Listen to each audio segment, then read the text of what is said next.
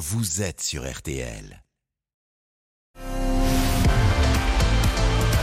RTL Foot, C'est jusqu'à 23h. présenté par Eric Silvestro. Et quel plaisir de vous accompagner encore ce soir jusqu'à 23h avec, on l'espère, l'Olympico dans quelques dizaines de minutes entre Marseille et l'Olympique lyonnais. Le match pour l'instant est retardé en attendant la décision de savoir s'il se tiendra ou pas puisque le bus de l'Olympique lyonnais, si vous nous rejoignez, a été caillassé par les supporters de l'Olympique de Marseille lors de son arrivée au stade. De Comment ça on sait pas? C'est pas Hugo qui a Hamelin. caillassé le bus Oui, bah je doute que ce soit les supporters lyonnais qui ont caillassé leur bus quand même.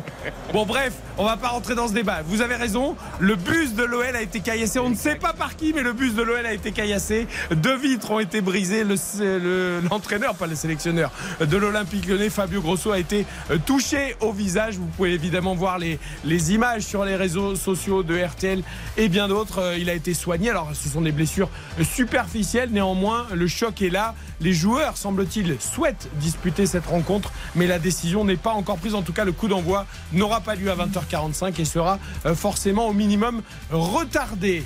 Mais l'actualité, elle est tout autre ce soir. Pour l'instant, en attendant le coup d'envoi de ce match. Car ce soir, si vous nous suivez en vidéo sur RTL.fr ou sur l'application RTL, vous voyez dans ce studio, juste devant moi, qui trône sur la table triangulaire du studio de Neuilly, le ballon d'or. France Football, je vous avoue que c'est assez émouvant, euh, nous qui vivons le foot toute l'année avec vous, de l'avoir là, juste là, à portée de main, le ballon d'or qui sera euh, décerné demain soir au théâtre du Châtelet. Vincent Garcia, rédacteur en chef de France Foot, est avec nous. Salut Vincent. Bonsoir, bonsoir Merci à tous. beaucoup de nous avoir emmené cet objet mythique pour tous les passionnés de ballon rond. Xavier Demergue est toujours là. Yohan Ryu, écoutez, il n'a pas de mots, c'est rare. Il est impressionné, je vois ses petits yeux qui brillent. C'est magnifique. Vous qui avez travaillé à France Football pendant longtemps. Et d'ailleurs, mon bureau était juste. Bah, j'étais, j'ai travaillé pendant quelques années à côté du Ballon d'Or à 2-3 mètres. Ouais, en fait, ils ont, c'est une alarme, Yohan. Ils l'ont mis à côté du ballon d'or. Parce que dès que quelqu'un s'approchait, il parle tellement fort que ça marche mieux qu'une alarme.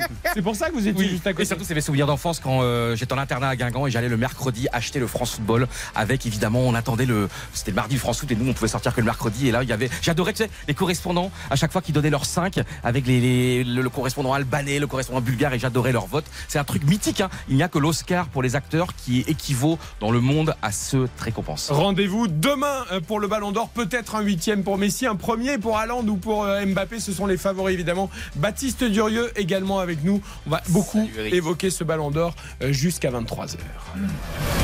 Eric Silvestro. RTL Foot. Mais d'abord, la priorité au direct direction euh, le stade Vélodrome de Marseille, Hugo Hamelin, où mauvaise nouvelle.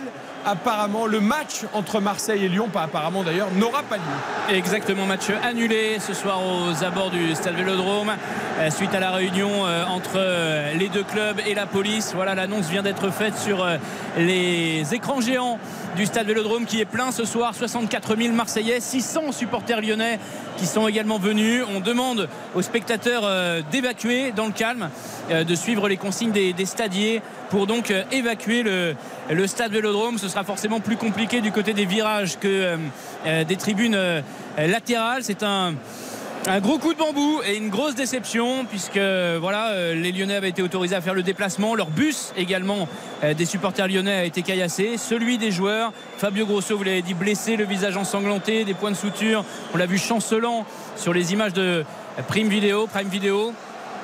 Et donc, euh, et donc voilà, match, annulé. On, verra ensuite les, conséquences et les sanctions qui seront prises euh, après cette, euh, cet incident. Alors Vincent Garcia n'était pas venu pour ça au départ, mais bon, c'est le rédacteur en chef de France Foot. Il est là avec son ballon d'or. On Il connaît bien Marseille. On va évidemment en parler. Il connaît très bien l'Olympique de Marseille. Euh, c'est quand même d'une tristesse absolue. Je connais un peu l'OM, ouais, c'est vrai que ça fait de la peine, mais je connais bien Hugo aussi. hein, tu vas avoir un peu de boulot ce soir. Et, et, euh, ça, fait, ça fait de la peine, et c'est pas la première fois. Bon, après, je me rappelle qu'il n'y a pas qu'à Marseille, hein, à Lyon, euh, quand Dimitri Payet avait reçu sa bouteille, j'y étais. Euh, match arrêté aussi au bout de 4 minutes. Bon, ben voilà, c'est des trucs qui peuvent arriver, mais c'est toujours, euh, toujours très embêtant. Ça reste néanmoins, euh, je vais prendre position euh, très fermement, une bonne décision. Après ce qui s'est passé, c'est suffisamment Et grave. prise, et prise rapidement. Johan, Xavier, Donc, Baptiste, Vincent, pour qu'on ne vrai. joue pas ce match. Non, mais évident. Parce que là, on n'a pas du tout envie de parler de, de voir un match de foot ce soir. Ce qui s'est passé est une honte absolue. Vous avez vu les images de Fabio Grosso. Il n'a pas à subir ça. Euh, ce car n'a pas à être caillassé. Et arrêtons de dire oui, mais quand c'est en Amérique du Sud, on est bien content. Non, mais on n'est pas en Amérique du Sud ici. Et c'est une honte absolue. Et heureusement, enfin, que cette décision a été prise. Que The Show Must Go On, bah non, justement. Moi, j'ai jamais été pour The Show Must Go On. Il faut un petit peu qu'on réfléchisse deux secondes parce que rien ne va en fait. Il n'y a rien qui va. C'est une honte. Et ils ont osé. Vous rendez compte, ils ont pris la bonne décision une, pour une fois, les autorités, les instances. Enfin, on va pouvoir se poser, réfléchir parce que là, il n'y a plus rien qui ne va. Et la santé physique de Grosso. Mais comment Grosso aurait pu être sur le banc ce soir à... T'as pas, t'as pas envie de jouer On, a joueurs vu une image dans le vestiaire de, je sais pas s'il faisait une causerie ou quoi, parce qu'on n'était pas encore là, mais vraiment avec des bandages partout sur les yeux. Enfin, on aurait dit Impressionnant. co- comment en effet pouvoir travailler dans Mais ces bien conditions. sûr. Mais c'est même pas la santé physique, c'est la santé mentale. Comment être lucide, comment faire des changements tactiques, comment avoir une appréhension du, du match qui soit juste et qui soit euh, objectif quand on vient de se prendre un, tel choc. On voit les, les images qui circulent sur les réseaux sociaux.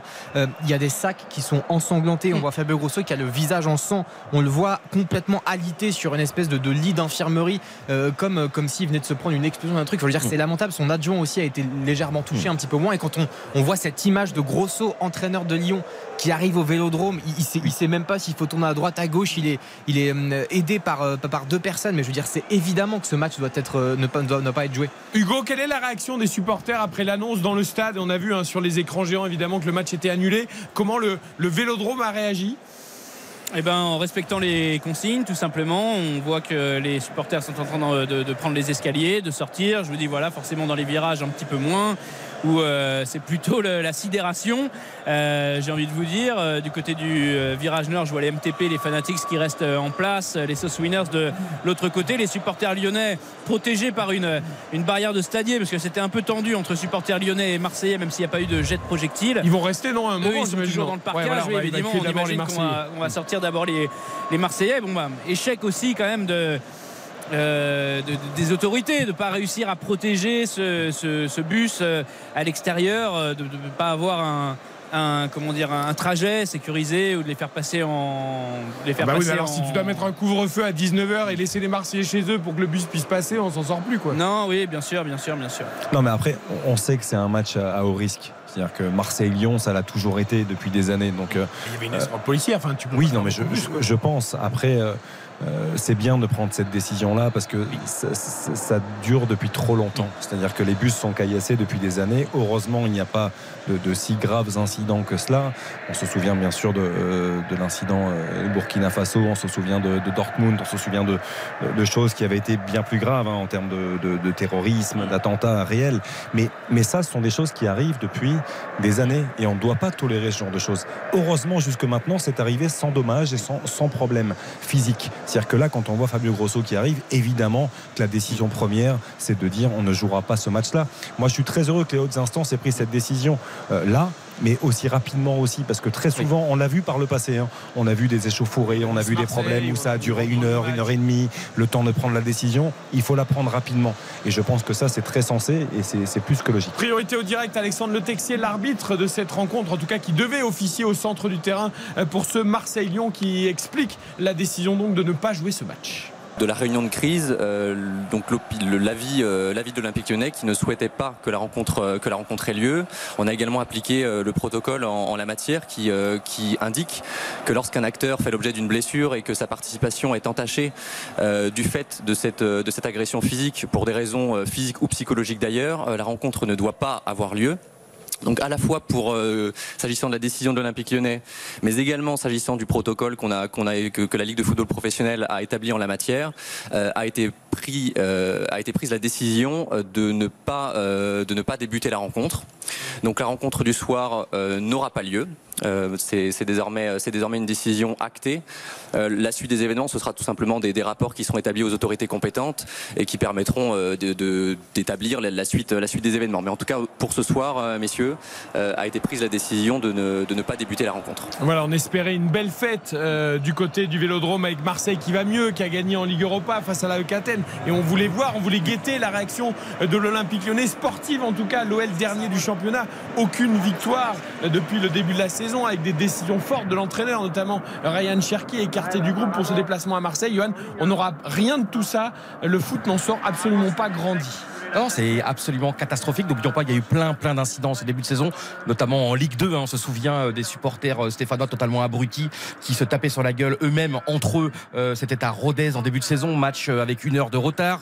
Euh, également le, un chaos total à Ajaccio, Ajaccio-Bordeaux. Vous vous souvenez des supporters de Bordeaux qui n'avaient pas le droit de se déplacer avec les préfectorales? Ils sont au bout de 10 minutes de jeu, ils interviennent dans le stade, ils commencent à applaudir, ils sont pourchassés. Oui, Il y a, il y a Match tellement 50, d'exemples, c'est un chaos à- à- total et, et heureusement que là aujourd'hui, non c'est pas heureusement, mais que ce match vraiment après on va voir aussi les sanctions. Je pense aussi que là, euh, donc c'est très bien que le match soit rejoué, mais je pense aussi peut-être que l'OM ne mérite pas de sanctions, peut-être point en pénalité, parce que là, tu vois, c'est quand même, tu peux pas contrôler chaque centimètre à, à côté du stade. Vincent Non, Garcia, de- qu'est-ce qu'on peut De imaginer toute façon, à partir du moment où les incidents ont eu lieu en dehors du Ouais. stade, euh, il n'y a pas de sanctions sportives. Euh, il faut retrouver les coupables. Ce sera des, des sanctions plutôt judiciaires, a priori. Mais moi, ce que, ce, ce que, ce que je trouve, c'est que là, on arrête le match. Pourquoi? Parce que Grosso est blessé. Combien de fois au Vélodrome j'ai vu le bus caillassé Combien de fois le PSG, Lyon sont arrivés avec les vides du, bu- du bus cassé Bien sûr. et on n'a pas arrêté la rencontre. On aurait peut-être fallu un petit peu, alors, c'est facile de dire ça maintenant, mais raison, on aurait peut-être in- intervenir avant, même quand il n'y a pas de blessés, dire bon ben voilà, c'est inadmissible, n'aura pas lieu. Là voilà, Grosso est en sang, c'est des images que, voilà, qui font. C'est très important de préciser en effet que les événements ont eu lieu euh, en dehors du stade et que donc il n'y aura pas de sanctions sportives. Euh, Est-ce qu'on peut imaginer, me revient en tête le Dortmund-Monaco euh, en Ligue des Champions, alors c'était pas du tout la même chose puisque c'était un attentat là, avec une, une bombe qui avait explosé à proximité du bus de Dortmund euh, qui avait été donc touché. Le match avait été reporté au lendemain. Est-ce qu'on peut imaginer que ce Marseille-Lyon se dispute par exemple demain Est-ce que c'est un scénario qui selon vous est plausible? Bah, j'espère pas parce qu'il y a la cérémonie du Ballon d'Or. Donc, euh, non, mais- On va y venir. on va y venir. 45 sur la chaîne. On va y venir. Mais à 19h ou à, à 18h non, je A pense qu'il sera remis. au- Aucun joueur de Marseille-Lyon n'est euh, sollicité. N'est convié par- pour le par Ballon d'Or euh, S'ils veulent venir, ils ont le droit de venir. Non, mais euh, à mon avis, il sera remis en milieu de semaine à une date, euh, à une date ultérieure. Voilà, ils vont prendre le temps de. Oui, ce sera sur terrain neutre potentiellement à huis clos. Non, mais la- Euh, l'avantage, c'est que depuis le Covid, on avait, euh, on avait de la Coupe d'Europe toutes les semaines. Que là, on a repris un rythme à peu près normal, donc tous à les, fait. tous les 15 jours. Donc ça veut dire que là, il y a une semaine. Championnat 18 clubs. Euh, voilà, c'est 18 ça clubs, ouvre. effectivement, il y a une semaine où ça peut te permettre, entre guillemets, de, Oui, je regarde, c'est vrai qu'il n'y a de rien. remettre le match à ce moment-là. jeudi, il y a pas Sur l'émotion, il faut non. pas jouer le match demain de toute façon. La grosse différence avec Dortmund en plus, euh, c'est que Dortmund, bah, c'était un attentat, rien à voir avec les supporters. Donc là, il y a quand même des supporters marseillais. Même si Hugo, euh, je, je mets des guillemets, mais supposés qu'ils sont quand même dans, dans l'affaire. Donc c'est quand même compliqué. Bien Il y a- sûr, bien sûr. Il n'y a pas d'écho par rapport à ça. Déjà, de, de- de- quand est-ce que pourrait être joué ce match C'est encore trop tôt, Hugo. Ah oui, oui, bien sûr. On en est très loin. Il a été annulé il y a moins de 10 minutes. Donc, euh, effectivement, pour retrouver une case dans le, dans le calendrier, euh, ce sera pas simple. Peut-être sur terrain neutre, comme ça avait été le cas après le OLOM, où Dimitri Payet avait reçu une. euh, une bouteille dans le, visage, mais voilà, la priorité pour le moment, c'est d'évacuer le stade euh, en sécurité, que les Lyonnais et les Marseillais ne se retrouvent pas sur le parvis ou sur le Vieux-Port. Ça va être une euh, soirée difficile pour la police marseillaise. Et, euh, et voilà, que tout le monde puisse rentrer chez soi tout simplement en bonne santé. J'aperçois d'ailleurs sur mes images de contrôle que tous les supporters marseillais ne quittent pas le stade. hein. Il, y en a, il y en a certains euh, derrière les Bon, buts ça, notamment. s'est quand même bien vidé. oui, non, ça s'est très bien vidé, mais il y en a qui ont l'air de vouloir passer encore un petit Ils peu de temps au vélodrome. Ils sont peut-être pas tous Autorisés à sortir. à partir en même temps et notamment les, les deux virages. C'est ça, Hugo, les deux virages, je vois encore non, pas mal de monde. Je ne pense pas que ce soit une, euh, une raison euh, d'organisation. C'est plutôt les, les- les noyaux durs euh, des groupes de supporters de l'OM qui, euh, qui restent sur place, tout simplement. Oui, pour le voit moment. encore pas mal de monde, hein, pour le coup. euh. Voilà, et ça s'est quand même vidé à, à 70% le stade. Oui. Il y avait combien de supporters lyonnais, Hugo, environ? 600. 600. 600 supporters lyonnais. Qui eux sont toujours là, par contre. Eux, ils sont toujours là, effectivement, ils sortiront en dernier. pas c'est- sortir tout de C'est suite. pas la première fois qu'ils revenaient ces supporters lyonnais. L'année dernière, il y avait eu 200 personnes. Ça s'était euh, bien passé. Et, euh, et voilà, ils étaient 600 euh, ce soir. Dans quelques minutes, on évoquera évidemment le ballon d'or. On aura tout le temps du coup de se pencher sur la cérémonie de demain. Est-ce que vous qui traitez le football international dans, dans France Football, Vincent Garcia, euh, c'est propre un peu à la Ligue 1 ou est-ce que des événements comme ça, euh, malheureusement, il y en a partout? Alors on sait qu'il y a du racisme dans pas mal de pays, mais en termes de caillassage de bus, ce qui est très regrettable, est-ce que ça existe aussi ailleurs? Moi, j'ai le souvenir très récent aux Pays-Bas euh, de l'Ajax d'Amsterdam, euh, les supporters de l'Ajax qui avaient, euh, qui euh, mené 3-0 euh, ouais. et qui avait empêché la fin du match. la fin du match. Euh, Il y a certains pays effectivement où il y a, où il y a quasiment, bon, pas tous les week-ends, mais souvent des, des incidents avec les supporters. Je pense aux Pays-Bas. Euh, C'est le seul, voilà, c'est l'exemple le plus récent qui me vient en tête. Donc c'est pas spécifique non plus à notre. Sur l'Italie, en fin de saison dernière aussi, terrible Oui, incident à aussi. Brescia également. Euh, un match très très important pour une descente et donc c'était le chaos absolu. C'est quand même fou, Baptiste Leroy, que le foot n'arrive pas euh, à se sortir année après année de ce genre de, de chaos, de problèmes euh, récurrents. Quand c'est pas le racisme, c'est la violence. Quand c'est pas la violence, il se passe toujours quelque chose. On n'arrive pas à s'en sortir. Le, le problème, c'est que factuellement et concrètement, comment Ah ouais. empêcher ça en fait? C'est-à-dire que là, là, on en revient, on va pas aller trop loin, mais c'est un problème d'éducation, c'est un problème de. euh, on peut pas, euh, je veux dire, les, les violences, le- le- les supporters de l'Ajax qui se mettent à tout ca- caillasser comme ça, c'est pas anticipable, c'est pas contrôlable. On peut, on peut pas faire un vigile par Non, mais tu- supporter et après- après, avoir tu 65 000 policiers ce soir. Là, le, le Oui, but, je mais- sais pas où concrètement il a été géographiquement Après, il y a peut-être eu une faille dans le trajet du bus aussi, parce que ça, ça arrive pas non plus. Après, le trajet du bus, on le connaît. hein. Je veux dire, euh, quasiment à chaque fois, c'est le même. hein. Quand tu arrives de tel ou tel hôtel, euh, souvent les équipes visiteuses à, à Marseille, elles dorment toujours à peu près au même endroit. Oui. Le, le trajet, c'est souvent le même. Donc, euh, je, je pense que tu as aussi moyen de- d'organiser les choses un petit peu différemment. C'est-à-dire qu'il faut un, faut un bus euh, banalisé. Alors bus les- justement, justement j'allais venir, les parapluies commencent à sortir. On commence à nous dire oui, mais le bus n'aurait pas dû être aux couleurs de l'OL, il aurait dû être Oui, mais bon. euh, de manière à passer inaperçu. Euh, Et, et- et on cache les joueurs dans le coffre. Enfin, on, on va aller où en fait Normalement, tu arrives avec ton bus qui, qui est estampillé Olympique Lyonnais et c'est tout à fait Et normal. j'espère qu'on va pas voir ce soir et dans les prochains jours, évidemment, comme tu dis, le fameux parapluie, le bouclier. Non, mais c'est pas nous, c'est eux, c'est lui. Et puis, évidemment, sais j'espère que hein. Marseille va être euh, digne. Et euh, même si, encore une on fois, va accuser la préfète de Marseille d'avoir autorisé le déplacement des Lyonnais. Ça, ça va être comme ça, hein, c'est évident. Non, non, ça c'est des réunions qui sont, prises, euh, qui sont prises conjointement et bien sûr que l'Olympique de Marseille est favorable au déplacement euh, oui, des, mais la euh, des préfète, supporters elle, on va l'accuser de ça. Tu vas l'accuser de quoi Bah, de- D'avoir les- autorisé le mais déplacement qui des va, qui va, qui va Bah, l'accuser, la préfète de police eh Les ben, je ne trois, trois tweetos Ah Trois bah, tweetos Parce que là, qui, tu, là, tu dis on sort le parapluie, les- le bus lyonnais aurait pas dû être siglé. Qui dit ça Ah, c'est les premiers- euh, premières infos qui nous là, euh, attention, nous recoupons tout ça, mais Ah ouais, Qui dit non, ça mais, non mais après c'est vrai Hugo que très souvent malheureusement encore une fois parce que ça ne devrait pas arriver je veux dire mais euh, très souvent les, les- les bus sont des bus euh, complètement neutres qui, qui accompagnent les équipes visiteuses. Il y a des bus de supporters aussi, non, mais apparemment. hein, qui oui, sur le, sur le, le site de l'équipe, que notre collègue officiel. hein. Hugo Guillemet.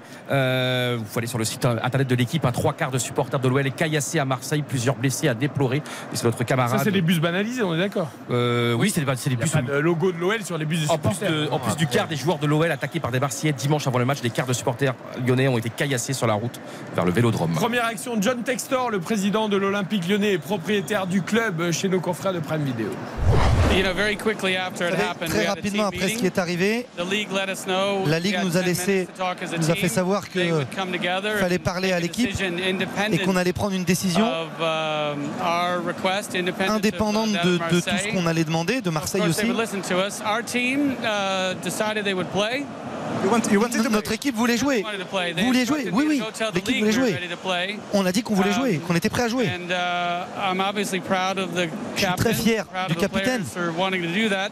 Parce que de, de Uh, cette was action, emotional. Um, c'était très you know, we had a émouvant. coach who's got blood coming out of his head. He's got pieces on a vu du sang sortir de, de sa and, tête. and he must have taken some contact to his head. It was a bit more than shattering glass because he wasn't really uh, lucid. Il n'était Um, pas vraiment lucide parce qu'il a reçu des, des éclats aussi. um, la décision était indépendante de nous et Um, c'est important parce que c'est quelque chose qui est arrivé à l'extérieur du stade. Il fallait un avis médical. a shocking scene just to see all of Ce sont this. des, you know, des scènes choquantes. Hein. Il n'était pas dans une coach. bonne euh, uh, période, I le coach, évidemment. J'ai pas réussi à avoir une conversation avec lui. Il avait une grosse blessure. J'ai essayé d'avoir une, une, discussion avec lui pour voir comment il était.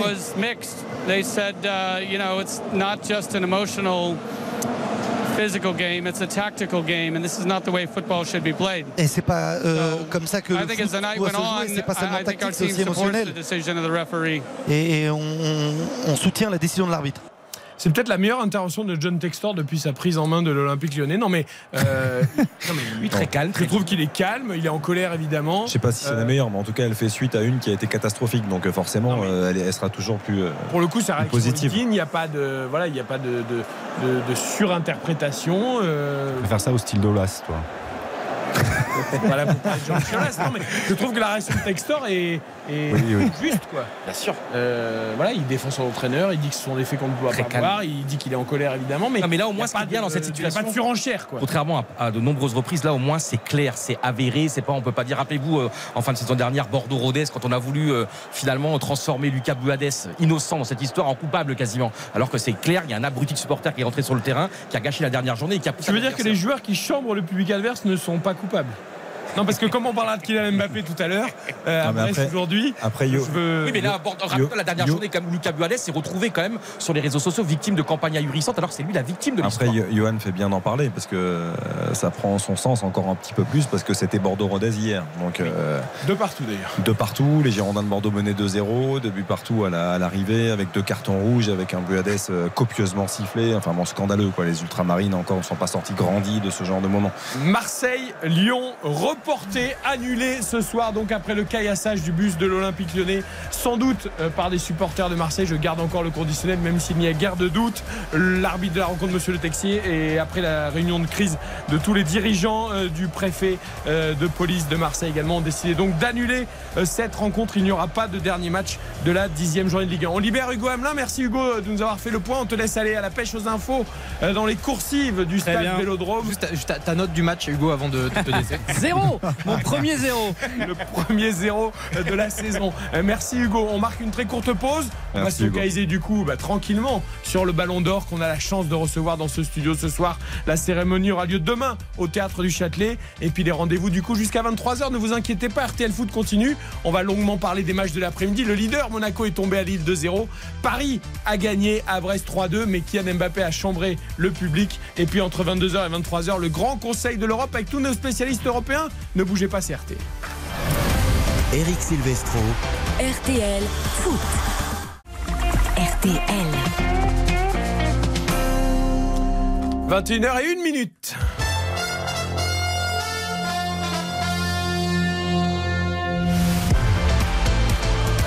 RTL Foot. C'est jusqu'à 23h. Présenté par Eric Silvestro.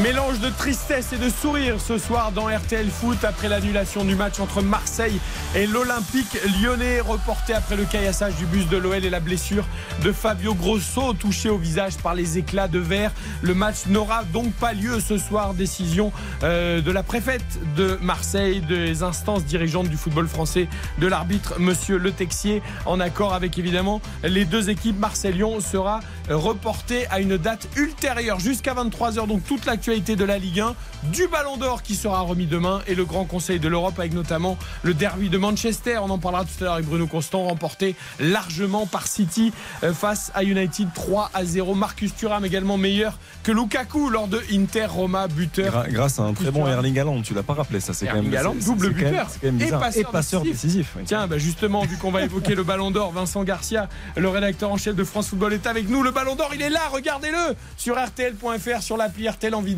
dans le studio. On a tous envie de le toucher. Alors tiens, d'ailleurs, est-ce qu'on a le droit de le toucher? Parce qu'on dit toujours qu'on n'a pas le droit de toucher le ballon. Non, Eric, ne mets pas tes doigts dessus. Tu, tu peux toucher en dessous si tu veux. Là, tu Ah, peux- en dessous, le- on peut. peux- Socle, on a le en dessous, le socle, oui. oui. D'accord. Essayant de pas tout casser, mais Ça veut dire qu'on peut le porter. D'accord. tu peux le porter. D'accord. D'accord, on a, on a le droit de porter le socle, mais pas de toucher le Ballon d'Or. Non, mais Non, ça fait des traces de doigts. Ah non, mais- après, faut le il y en a quelques-unes d'ailleurs. C'est comme la Mais- Coupe du Monde, euh, le trophée Webb Ellis, on n'a pas le droit- ceux qui ne l'ont pas gagné n'ont pas le droit de le toucher. Ah, moi, je trouve que c'est sacrilège de le c'est. Dan Carter qui a pu le sortir hier Oh, au Stade Dan de Carter, France évidemment. euh, de la mallette de transport parce que lui l'a l'a gagné donc il Belle mallette Si tu veux faire une petite photo avec. euh, tu- Bon, euh, Lionel Messi qui est là, qui attend, qui patiente à côté. Lionel rentre dans le studio parce que lui, il a, il a le droit, il a le droit de le toucher, donc il peut peut-être venir nous le donner. Euh, il l'aura encore Il est- dans les mains demain. Il est Lionel pas, Messi il est pas gravé, hein, celui-là. Regarde, il est pas Ah, gravé. Pas encore. encore, non. Euh, Donc, Lionel, euh, il- c'est lui qui va le porter Mais demain. écoute, il est pas gravé. Il y a pas de C'est nom pas, non, Il dessus. est pas grave, mais il y a un drapeau argentin qui Il y a est pas juste- de- Ah, bah, je sais pas où tu le vois. Je sais pas, quand je regarde dedans, j'ai l'impression de voir la photo de Lionel Messi quand même qui, qui apparaît euh, de façon. Ah bah, c'est normal ça parce qu'il a gagné quand même beaucoup de fois c'est normal que tu l'aperçoives un peu tu vois. Bon. mais non il faut quand même se rendre compte de la chance qu'on a d'avoir le ballon d'or dans le studio ce soir. Mais vraiment. C'est à dire que Même moi, je l'ai pas dans mon bureau. oui non mais après c'est un, un rêve de gamin. C'est à dire que de- d'avoir ça devant nous aussi près de nous euh, je vous le dis sincèrement hein, je, euh, pour moi c'est un rêve de gosse quoi. Je Est-ce qu'il est à la taille réglementaire d'un vrai ballon de foot? Tiens, je me pose la question là en le regardant. Ah, Oui, c'est un Ah, taille 5. quelque chose, je trouve. Si, si, c'est un taille 5. cinq. C'est un taille ressemble- 5, c'est c'est un taille cinq Ouais, c'est un taille 5. ok, c'est cinq. ça. Ok. Un peu plus lourd. Un peu plus, oui, un peu plus lourd. Et Eric, ce qui est important de Un c'est pas de jongler avec. N'essaye un pas de jongler avec, Eric. Non, mais ce ballon Ah, d'or Peut-être que Johan réussirait à jouer avec. Mais je crois qu'il n'y avait pas eu l'histoire quand Maradona a eu le ballon d'or. euh, il y a eu une année, je en 95. Ouais, il y a eu un ballon d'or d'honneur pour Maradona et je crois que le ballon avait un petit peu voltigé, il y avait eu des tirs, je crois, qui avaient été faits. Mais ça qui est magique aussi. Ah, je crois qu'il avait gratté l'or pour faire une bague, euh, Maradona.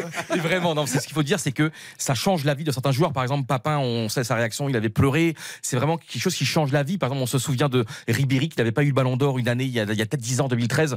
Il avait, été, il avait mis très longtemps à Un des digérer. ballons d'or que Lionel Messi n'aurait pas dû avoir, tu veux dire? Ah non, pas du tout, non, non, mais Non, je sais pas, oula, oula. oula. Oh là. Non, non, mais pour lui, ça avait été magnifique. Il a fait une année extraordinaire. Et c'est vrai de ne pas avoir eu le ballon d'or. Après, son corps même avait somatisé. Il avait été souvent blessé. Ça On change peut une même vie. dire que Griezmann, hein, Griezmann, il a, Mm. il a, il a en travers hein, de ne pas l'avoir gagné. Bien sûr. C'est ça. 2018. D'ailleurs, l'histoire de. Ribéry, c'est drôle parce qu'il en veut à France Football, puisque c'est la récompense décernée par France Foot. Sauf que les journalistes euh, votent, ne sont pas que les journalistes de France Football. on déjà, et les journalistes avaient voté pour Franck Ribéry. Alors à l'époque, oui. Alors il y avait À l'époque. un- alors c'était dans le cadre du- de notre partenariat avec la FIFA. Voilà. Donc il y avait les entraîneurs et les capitaines des sélections qui votaient aussi. Et les journalistes, le, le cortège de journalistes qui existe, qui, qui maintenant, on est revenu à ce système-là, c'est-à-dire de- des journalistes qui votent de, de, de 100 pays, des 100 premiers pays FIFA. Et à l'époque de, de Ribéry, effectivement, comme tu dis, les journalistes avaient, avaient voté massivement pour lui. Donc Mhm. Si, si, euh, s'il n'y avait pas eu les entraîneurs et les, et les capitaines de sélection, Ribéry l'aurait eu. Vous- Vous avez vu Vincent qu'on a fait venir un agent de sécurité avec un bombers noir et pour, euh, pour protéger le ballon d'or dans son studio. Parce que Ba-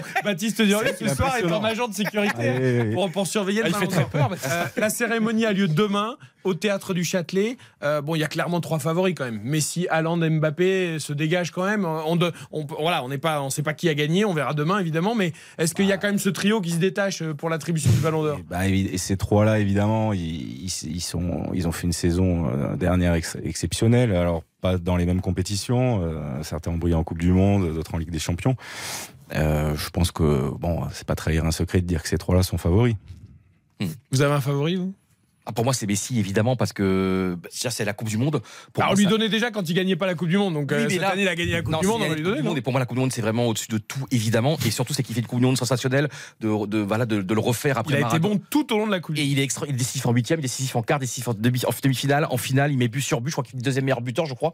Euh, oui, euh, Huit pour Alors, Mbappé. je vais voilà. l'avocat du diable, justement. Est-ce qu'il est- il fait une meilleure Coupe du Monde que Mbappé? Oui, mais il, le- il, mais surtout, t'imagines un peu la Il met un but de moins en finale. Ouais, mais la dramaturgie quand il même. n'est pas meilleur buteur. Ouais, mais attends, déjà, euh, deuxième match, euh, Non, si l'Argentine ne bat pas le Mexique, il rentre à la maison. C'est lui qui débloque la situation. De Avec je t'ai déjà expliqué que chez Maria, avec Nathalie Portman. On connaît, C'est pas tous, le cas. on connaît tous la vérité. Ça se joue à 10-15 cm.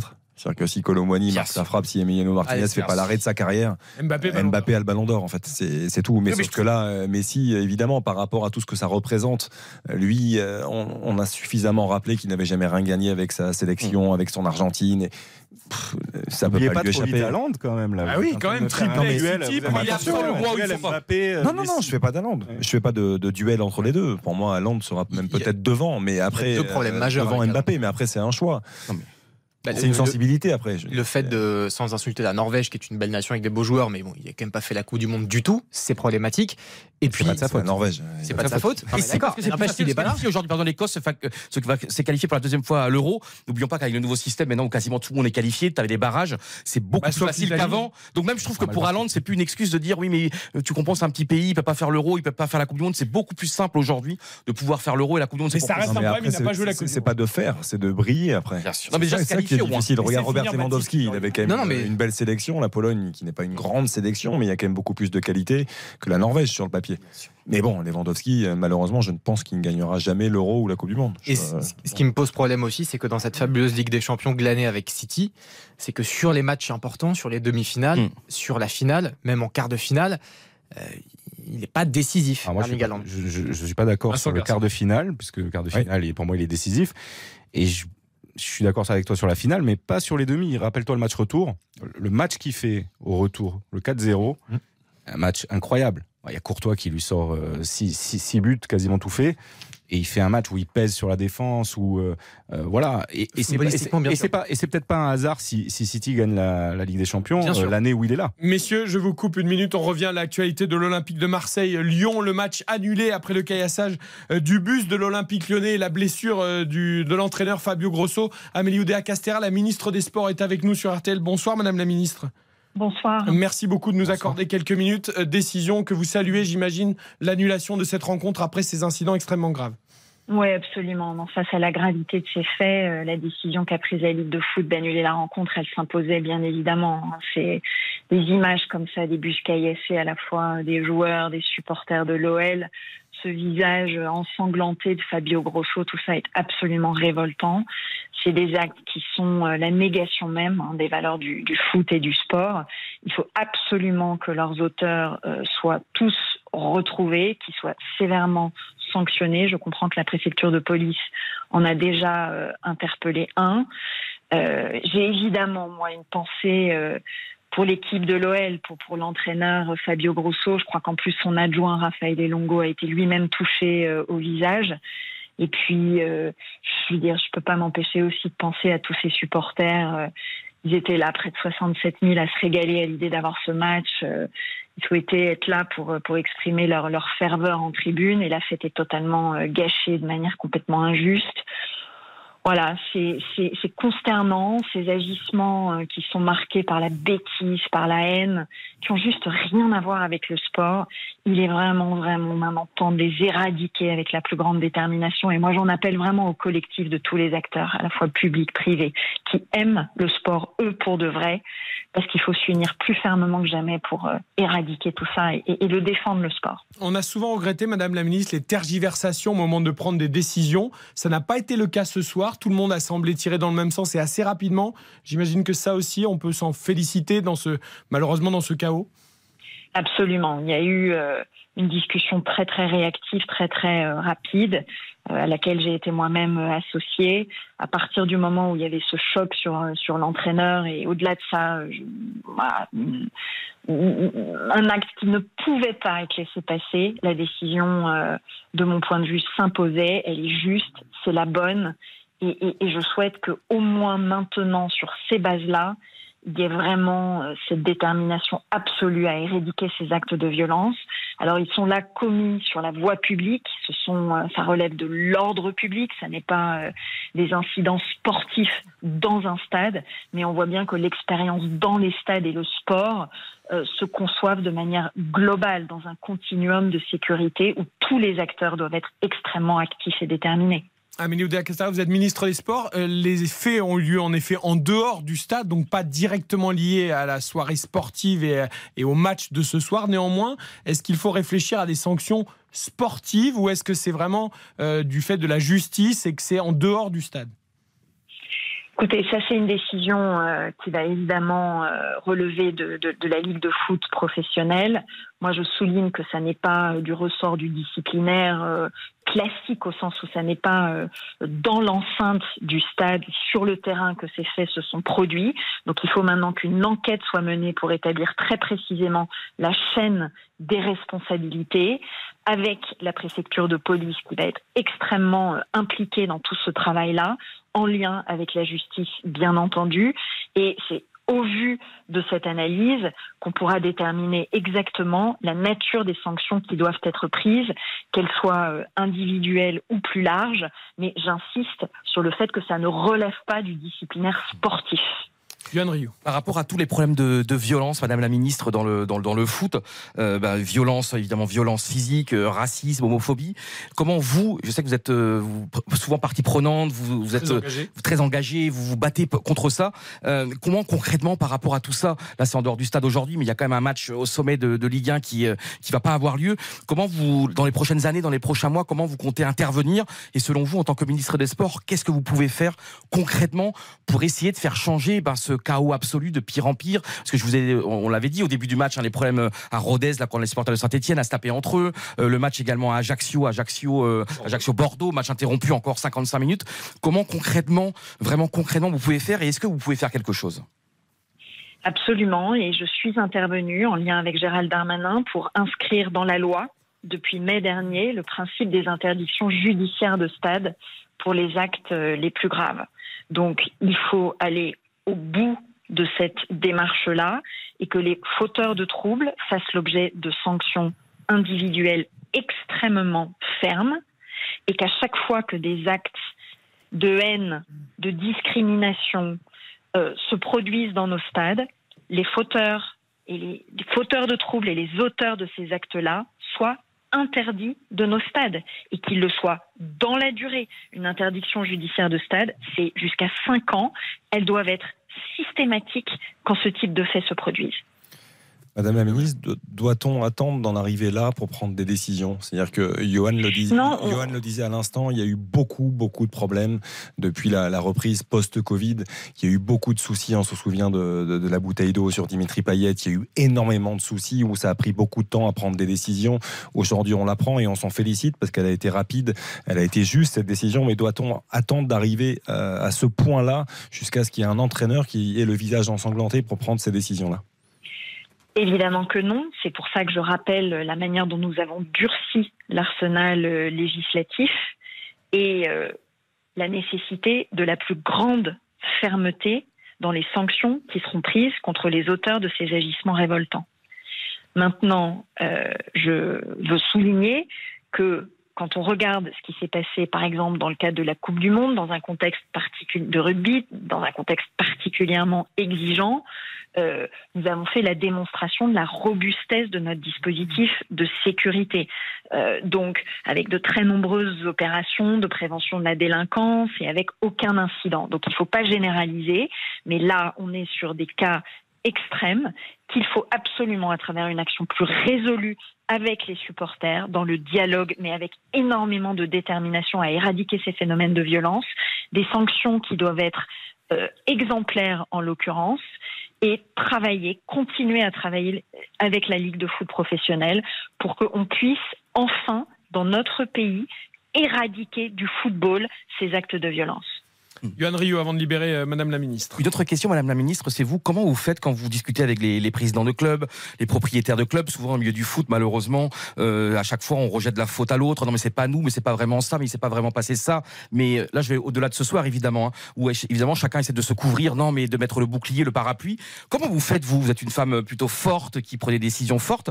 Est-ce que vous arrivez un petit peu à secouer ce milieu et à mettre vraiment les gens devant leurs responsabilités ou c'est quasiment impossible devant une telle omerta? Non, vous savez, euh, je mène ce combat avec euh, la plus grande des déterminations. Je travaille énormément avec la Ligue de foot professionnelle. J'ai un dialogue continu avec les associations de supporters représentatives au niveau national. Ils savent ma détermination sur ces sujets. Moi, je suis partisane de toujours privilégier les sanctions individuelles, d'arriver à responsabiliser et faire en sorte que ce soit les fauteurs de troubles qui soient sévèrement punis, d'où ces sanctions que j'évoquais et ces interdictions judiciaires de stade, parfois des interdictions administratives de stade. Et il faut absolument que tous ensemble, on arrive à éradiquer du football ces phénomènes de violence. Je le redis, ils ne sont pas le fait du sport tout entier. On sort d'une Coupe du Monde de rugby où ça s'est particulièrement bien passé. Donc ça montre la robustesse de nos dispositifs de sécurité de manière globale et également en vue des Jeux olympiques et paralympiques. Mais là, on est sur des actes extrêmes de soi-disant euh, euh, personnes qui supportent telle ou telle équipe. Encore une fois, on va mener une enquête approfondie, rapide, diligente et prendre toutes les sanctions qui s'imposent face aux auteurs de ces violences-là, qui doivent être très rapidement tous retrouvés et traduits en justice. Aucune inquiétude, évidemment, pas d'amalgame avec les futurs Jeux Olympiques d'été qui auront lieu à Paris euh, et euh, il y aura des épreuves à Marseille pour le coup aussi euh, pour la voile. Euh, voilà, pas d'amalgame. Là, ce sont le fait de, de, de supporters ou pseudo-supporters qui n'ont rien à voir avec les événements sportifs. Absolument. Je rappelle que ce sont des faits qui sont commis hors du stade. On a euh, encore une fois, euh, dans la période récente, énormément progressé avec la multiplication autour des sites, des stades, des zones de célébration, d'opérations de prévention de la délinquance. On fait preuve de la plus grande fermeté dans les sanctions individuelles qui sont prises. On va établir les faits, la chaîne des responsabilités, et tout ça n'a rien à voir avec les Jeux olympiques et paralympiques qui feront l'objet d'une sécurité extrêmement déterminée avec plus de 30 000 forces de sécurité intérieure qui seront mobilisées, près de 20 000 agents de sécurité privés, de manière à ce qu'on ait une prévention de tous les types de risques qui euh, peuvent aujourd'hui se présenter. Une dernière question, Madame la Ministre euh, Amélie Oudéa Castera, pour euh, terminer sur une note un peu plus positive, un peu plus souriante et un peu plus sportive, parce que je rappelle que vous êtes ministre des Sports. Nous avons la chance à RTL ce soir d'avoir le Ballon d'Or en studio. Il sera décerné demain. Vous avez un petit favori euh, pour le Ballon d'Or euh, 2023 Ah non, non. Je, je vais regarder ça avec beaucoup, euh, beaucoup d'attention. Mais euh, merci de me poser cette question qui permet de se reprojeter un tout petit peu plus dans le sport. Je- J'avoue que ce soir, on était euh, vraiment dans le, le fait de, de, de- de célébrer un succès exceptionnel avec cette Coupe du Monde de rugby. Et je veux qu'on garde ces, ces bonnes vibrations et que le pays soit fier de cette Coupe du Monde que nous avons tous ensemble euh, délivrée. Et bravo pour votre neutralité. Vous n'avez pas cité Kylian Mbappé, qui est quand même français. Vous auriez pu en tant que ministre des Sports de la France. Mais pour Messi et Haaland, vous restez neutre. C'est, c'est beau. J'app- J'approuve votre neutralité, Madame la Ministre. Vous savez évidemment qui est mon chouchou de cœur.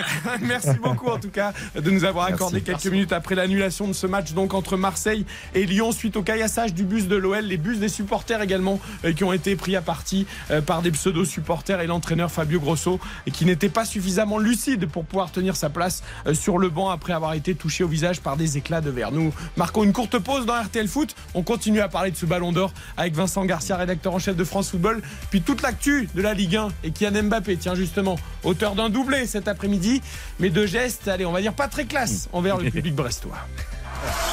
RTL Foot, Avec Eric Silvestro. RTL Foot. Présenté par Eric Silvestro. Et nous sommes là jusqu'à 23h avec toute l'équipe. Johan Rioux, Xavier Domergue, Baptiste Durieux. Malheureusement, pas de match que nous devrions vivre en ce moment même à Marseille. Entre Marseille et Lyon, le match a été annulé après le caillassage du bus de l'OL et la blessure de Fabio Grosso au visage par des éclats de verbe. Décision prise euh, par les acteurs de la Ligue de football professionnel et la préfet euh, de police de Marseille. On vient d'entendre sur l'antenne de RTL la ministre Amélie Oudéa Castera demander les plus grandes sanctions et la plus grande fermeté et se féliciter aussi de cette décision d'annulation du match. On revient ballon rond avant toute l'actu du foot européen entre 22h et 23h. On reviendra sur le derby de Manchester, sur la victoire de l'Inter avec Marcus Thuram. Il y a Milan qui joue en ce moment sur la pelouse de Naples. Il y a 2-0 pour l'AC Milan d'ailleurs, qui recevra le Paris Saint-Germain euh, dans une dizaine de jours en Ligue des Champions. Olivier Giroud a marqué. On reviendra également sur la victoire du Real euh, face à Barcelone dans le derby, dans le Classico, pas dans le derby, dans le Classico, avec un doublé de Bellingham. Tout ça entre 22h et 23h. Et avant toute l'actu de la Ligue 1, la défaite de Monaco à Lille cet après-midi, la victoire du PSG à Brest. Le Ballon d'Or donc à l'honneur dans ce studio ici à Neuilly. Il est devant nous. Johan Rioux, Baptiste De, Xavier Domergue et moi-même, on rêve, on rêve de le soulever, de le prendre. On a appris qu'on peut le prendre par le socle. Euh, Vincent Garcia, rédacteur en chef de France Football. On va le faire, hein. Nous l'a confirmé. On va faire une belle photo dans l'heure de la prochaine pub avant de le libérer. Où est-ce qu'il va aller d'ailleurs après? Il est gardé où là ce soir, par exemple, le Ballon d'Or? Bon, je pense qu'il va dormir chez moi. Non, euh, non, non, il va rentrer, il va rentrer à, Accroché à côté de l'oreiller. non, non, il va rentrer à l'équipe. euh, il va rentrer à l'équipe dans son dans son écrin. Et, et Vincent, je crois que Il y a, il y a un chance. mythe. On a- hein, il y a- il y a un On côté a mythe. Vincent Garcia, Vincent Garcia, vraiment le patron de France Football. Est-ce que c'est bien vous qui donc avez téléphoné au vainqueur, avoir ce privilège extraordinaire et cet honneur Écoute, euh, oui. Allô, Lionel Je vois que je vois que tu. Ah non, pardon. Je, je vois que tu. Hola, qu'est-ce Hola, qu'est-ce que Lionel? Je vois que tu connais bien la, la, la mécanique. Euh, oui, oui. Et donc on prévient. euh, alors pour des raisons, pour des raisons. Je rappelle quand même qu'il y a un numéro de France Foot. Le, le, le 4 novembre, donc c'est-à-dire samedi prochain, où vous retrouverez toutes les interviews euh, des, des vainqueurs, des gagnantes, des différents prix. Donc ça, ça se prépare évidemment un, un petit peu avant. Donc euh, oui, oui, euh, j'ai prévenu les différents vainqueurs. Énorme émotion du vainqueur? Énorme émo- émotion du vainqueur? Ah oui, c'est toujours. Ah, Pour la euh, huitième fois. Non, mais c'est. Toujours j'essaye de, de prêcher le faux pour savoir le vrai, hein, vous aurez bien compris. C'est- C'est c'est évidemment beaucoup d'émotions. C'est c'est un trophée qui est unique. Enfin, euh, je veux dire, c'est c'est quelque chose. Voilà, les joueurs, on sent que que voilà, ça les touche, ça les touche quand même. On a un doute aussi sur le remettant. Est-ce que Karim Benzema, qui est tenant du titre, euh, remettra le ballon d'or demain? Est-ce qu'on a une chance de voir Karim Benzema qui nous avait fait tant rêver hier, euh, hier l'année dernière, avec beaucoup d'émotion pour la remise de son ballon d'or? Alors, comme vous suivez très bien le, le- le championnat saoudien, je crois qu'il y a un match de coupe d'Arabie Saoudite. D'accord. Et il n'est pas libéré dans Euh, Pour le ballon d'or, il est pas demain libéré. soir à fait. Euh, ou mardi. Lui, je, euh, je crois qu'il joue mardi lui. D'accord. Euh, le cas s'est posé pour un pour un autre nommé. euh, Yacine Bounou, euh, qui était dans nos 30, euh, nos 30 nommés et dans les 10 du, du trophée Yachine. Et donc, euh, voilà, le club, euh, le club l'a pas libéré. Les a Est-ce pas libérés. est-ce que c'est compliqué? Parce qu'évidemment, tout le monde a envie d'assister à cette cérémonie, mais il y a aussi des joueurs peut-être déçus euh, par leur classement ou par euh, une saison qui n'est pas bonne. On a envie d'avoir tous les meilleurs joueurs, évidemment, à la cérémonie du Ballon d'Or. Est-ce que ça aussi, il y a beaucoup de négociations euh, euh, pour qu'ils viennent? Ou au contraire, certains peut-être qui veulent venir avec euh, euh, tous les copains, toute la famille, tous les parents, euh, tout le club euh? Alors ça, les, les- les questions des invités et des, et des guests de, des, des footballeurs et même, et même des dirigeants, ça c'est vraiment une question sensible parce qu'évidemment beaucoup de monde veut venir. Concernant ceux qui... Voilà, ce que je peux vous dire c'est que dans le top 10, franchement il y aura, il y aura quasiment tout le monde. D'accord, ça c'est déjà une, une belle info. Ah bah ça c'est formidable, ça nous donne tous envie de, de regarder et d'être Après, le presque est. Ah, c'est là où tu mets le curseur. Voilà, Le- presque, euh, Donc c'est à toi après de... Oh, voilà. Est-ce qu'on considère qu'un absent, deux absents, on reste Bah dans oui. le presque? Ça veut dire qu'il y en a au moins 8 sur 10. euh, voilà. D'accord, 8 sur 10. ok. Et puis, c'est- c'est important de dire que j'ai eu la chance de vivre 7 ans en Italie. C'est qu'en Italie, par exemple, et en Espagne, c'est pareil, mais c'est sacro-saint. C'est-à-dire qu'il y a la course, évidemment, des médias pour savoir qui a gagné. Et c'est une religion, c'est important de dire, parce que c'est une fierté, quand même. Ça a été inventé par France Football, par, par la France, ce trophée. Et j'ai beaucoup d'émotions à en parler, parce que vraiment, en Italie, c'est sacro-saint. Par exemple, la Juventus, la fierté de la Juventus d'avoir eu notamment Michel Platini trois fois, 83, 84, Ça, c'est 85. sûr qu'avec l'effectif actuel, ils sont pas prêts d'avoir un ballon. Mais c'est vrai. Et, et par exemple, Platini, c'est une fierté incommensurable pour lui. Je crois qu'il y a un de ces trois ballons d'or qui est à John, qui il a, offert à John Elkann, qui est de la famille de, de l'avocato Agnelli, qui était évidemment l'ancien patron de la Juventus, et son petit-fils. Donc pour vous te dire, la transmission, si toi, euh, euh, été, t'as été longtemps journaliste à l'équipe, non, t'as à France Foot, t'as vécu ça depuis plusieurs semaines, tu te rends compte évidemment quand t'appelles les clubs, parce que maintenant il y a différents ballons d'or, différents trophées, de l'impact incommensurable de ce trophée. À l'étranger, clairement, Johan, à l'étranger, clairement, et je, précise bien à l'étranger.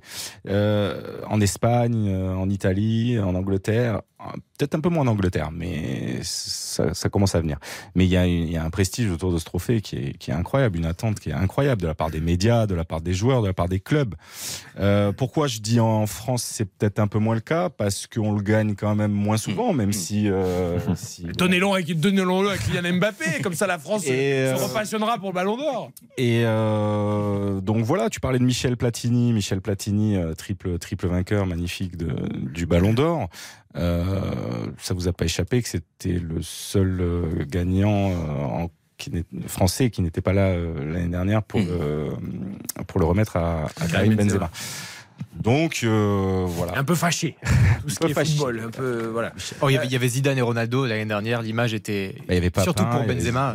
Ce qui peut suffire pour certains. On Euh, rappelle que Michel Platini n'était pas là non plus pour l'opération autour de l'équipe de France euh, sur le, le France-Irlande Oui, il y a pour- quelques semaines. Oui, tout à fait. Non, mais qui venait célébrer le, les, champions, les d'Europe Platini. 84. Le seul qui était absent, c'était Michel. Bon, euh, on regrette ce genre de choses. hein, Euh, Il y a beaucoup de prix qui sont décernés aujourd'hui, un peu partout. euh, voilà, le Ballon d'Or reste, et on s'en félicite nous en France, même s'il y a peut-être un léger désintérêt encore, c'est encore approuvé.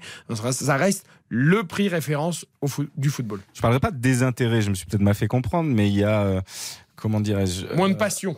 Ouais, moins, de- moins de passion, voilà, un petit peu moins de passion et et, euh, et on, on- mesure peut-être pas très bien en France, euh, voilà, le- la puissance de, de, de France Foot, la puissance de ce trophée qu'on mesure à l'étranger. Voilà, à l'étranger quand on, on arrive, on dit on est France Foot, voilà, voilà, tout de suite, voilà, on nous, ça ouvre des portes. Bon, en France, euh, les, jou- les joueurs français, c'est- moins le cas, les clubs aussi. Bon, Mais vous savez, c'est comme nous quand on arrive, qu'on dit qu'on est des RTL, alors on est reçu euh, quand même, alors quand bon, parfois euh, chez nous-mêmes, bon, voilà.